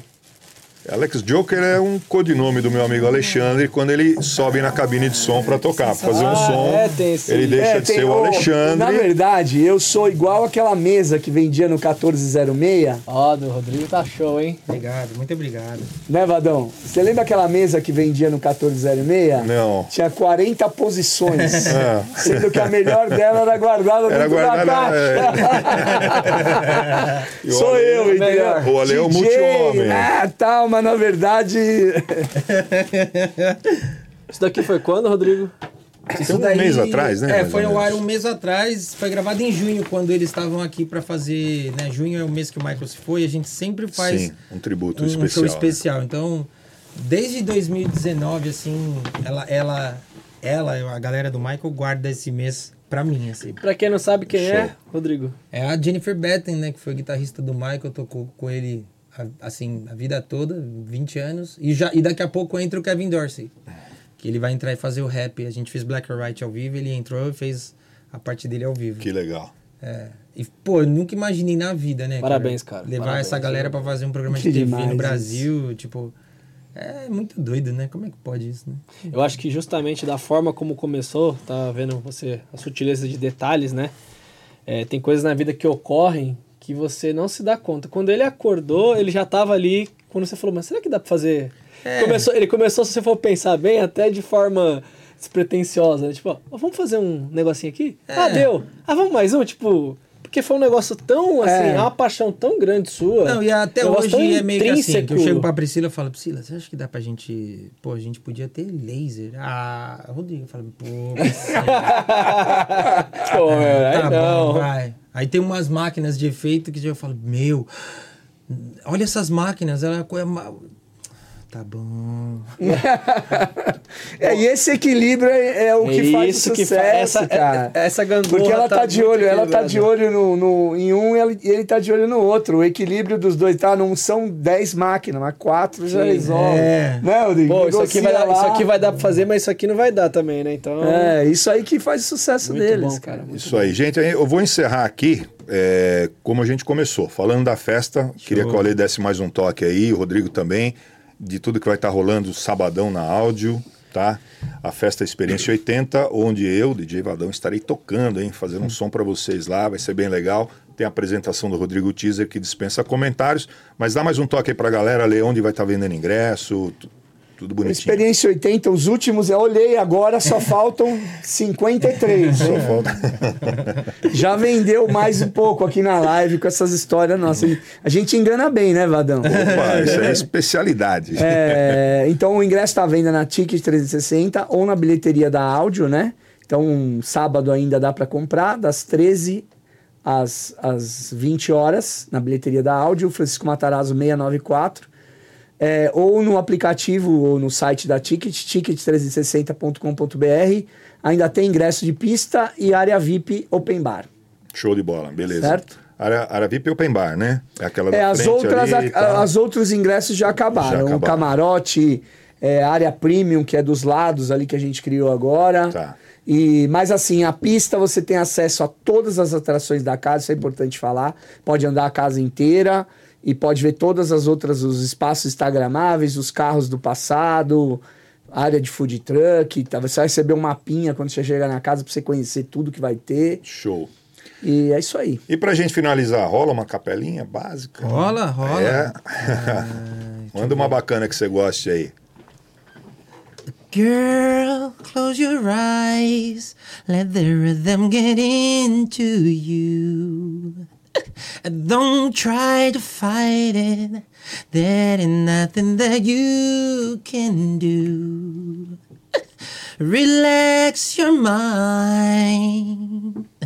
Lay back and groove in mind. You gotta feel that heat. And we can ride the boogie. Share that beat of love. I wanna rock with you all night. Show. Sensacional. É isso aí, galera. Tudo isso e muito mais lá na áudio, sabadão, hein? Vai ser bem legal. Isso aí. Agradecer a presença Obrigado, de vocês sim. aqui, meu, muito legal o bate-papo aqui. Pena que a hora, né, tá, tá, tá estourando, a patroa tá lá brava. E a gente ficaria aqui mais uma hora fácil falando, porque é assunto que não vai faltar, né? Mas a A gente, gente marca uma outra oportunidade, se Deus quiser. Quem sabe é, quando você vier falando da participação no filme. Ô, louco! Show, aí comentar, sim. explicar como é que foi lá. Aí você vai contar pra nós como é que foi a gravação do Aí filme. reserva né? três horas, só pra Porque, falar né? disso daí só. É isso aí, gente. Queria agradecer nossos patrocinadores aí, o Barmoca, Mr. Austin, também a Sampo Ind- Indústria de Etiquetas e Rótulos Adesivos e também nosso amigo Xande Bondioli, que está sempre fazendo a cortesia com as nossas canecas aqui para os nossos convidados, tá bom? Gente, a gente vai encerrando aqui Valeu. com muita dor no coração hoje, hein? Porque, porra, tá muito, muito bacana o papo aqui. Tenho certeza que daria. Tem muita coisa que eu não perguntei aqui, mas eu vou perguntar em off Tá. depois, lá no camarim da áudio também. É isso aí, gente. Valeu, muito obrigado. Esse foi o Play Podcast. Siga a gente aí, ó. Tá aqui na descrição, E tá não bom? se esqueça, deixa o seu like, compartilha, é, chamem outras pessoas. Nós sempre vamos estar trazendo vários convidados. Agradecer muito o Rodrigo aqui, Valeu. teaser. Valeu, meu Se inscreve arrasou. no canal, bonitão. Muito se inscreve importante. no Ale, canal. obrigado pela presença Imagina, eu também. que agradeço. A equipe toda, Vadão. Tamo junto, parceiro. Cumprimento aqui pra você não deixar na mão, senão. Pode ficar no vácuo. E galera, não se esqueçam, vocês encontram tudo isso aqui nas redes sociais e nas principais plataformas de áudio. Obrigado pela sua presença e estamos aguardando vocês no próximo episódio. Tamo junto e agradeço muito a presença aí. Vamos de agradecer pra aqui. galera ali do meio, naquela câmera do meio. Valeu, galera. valeu, valeu.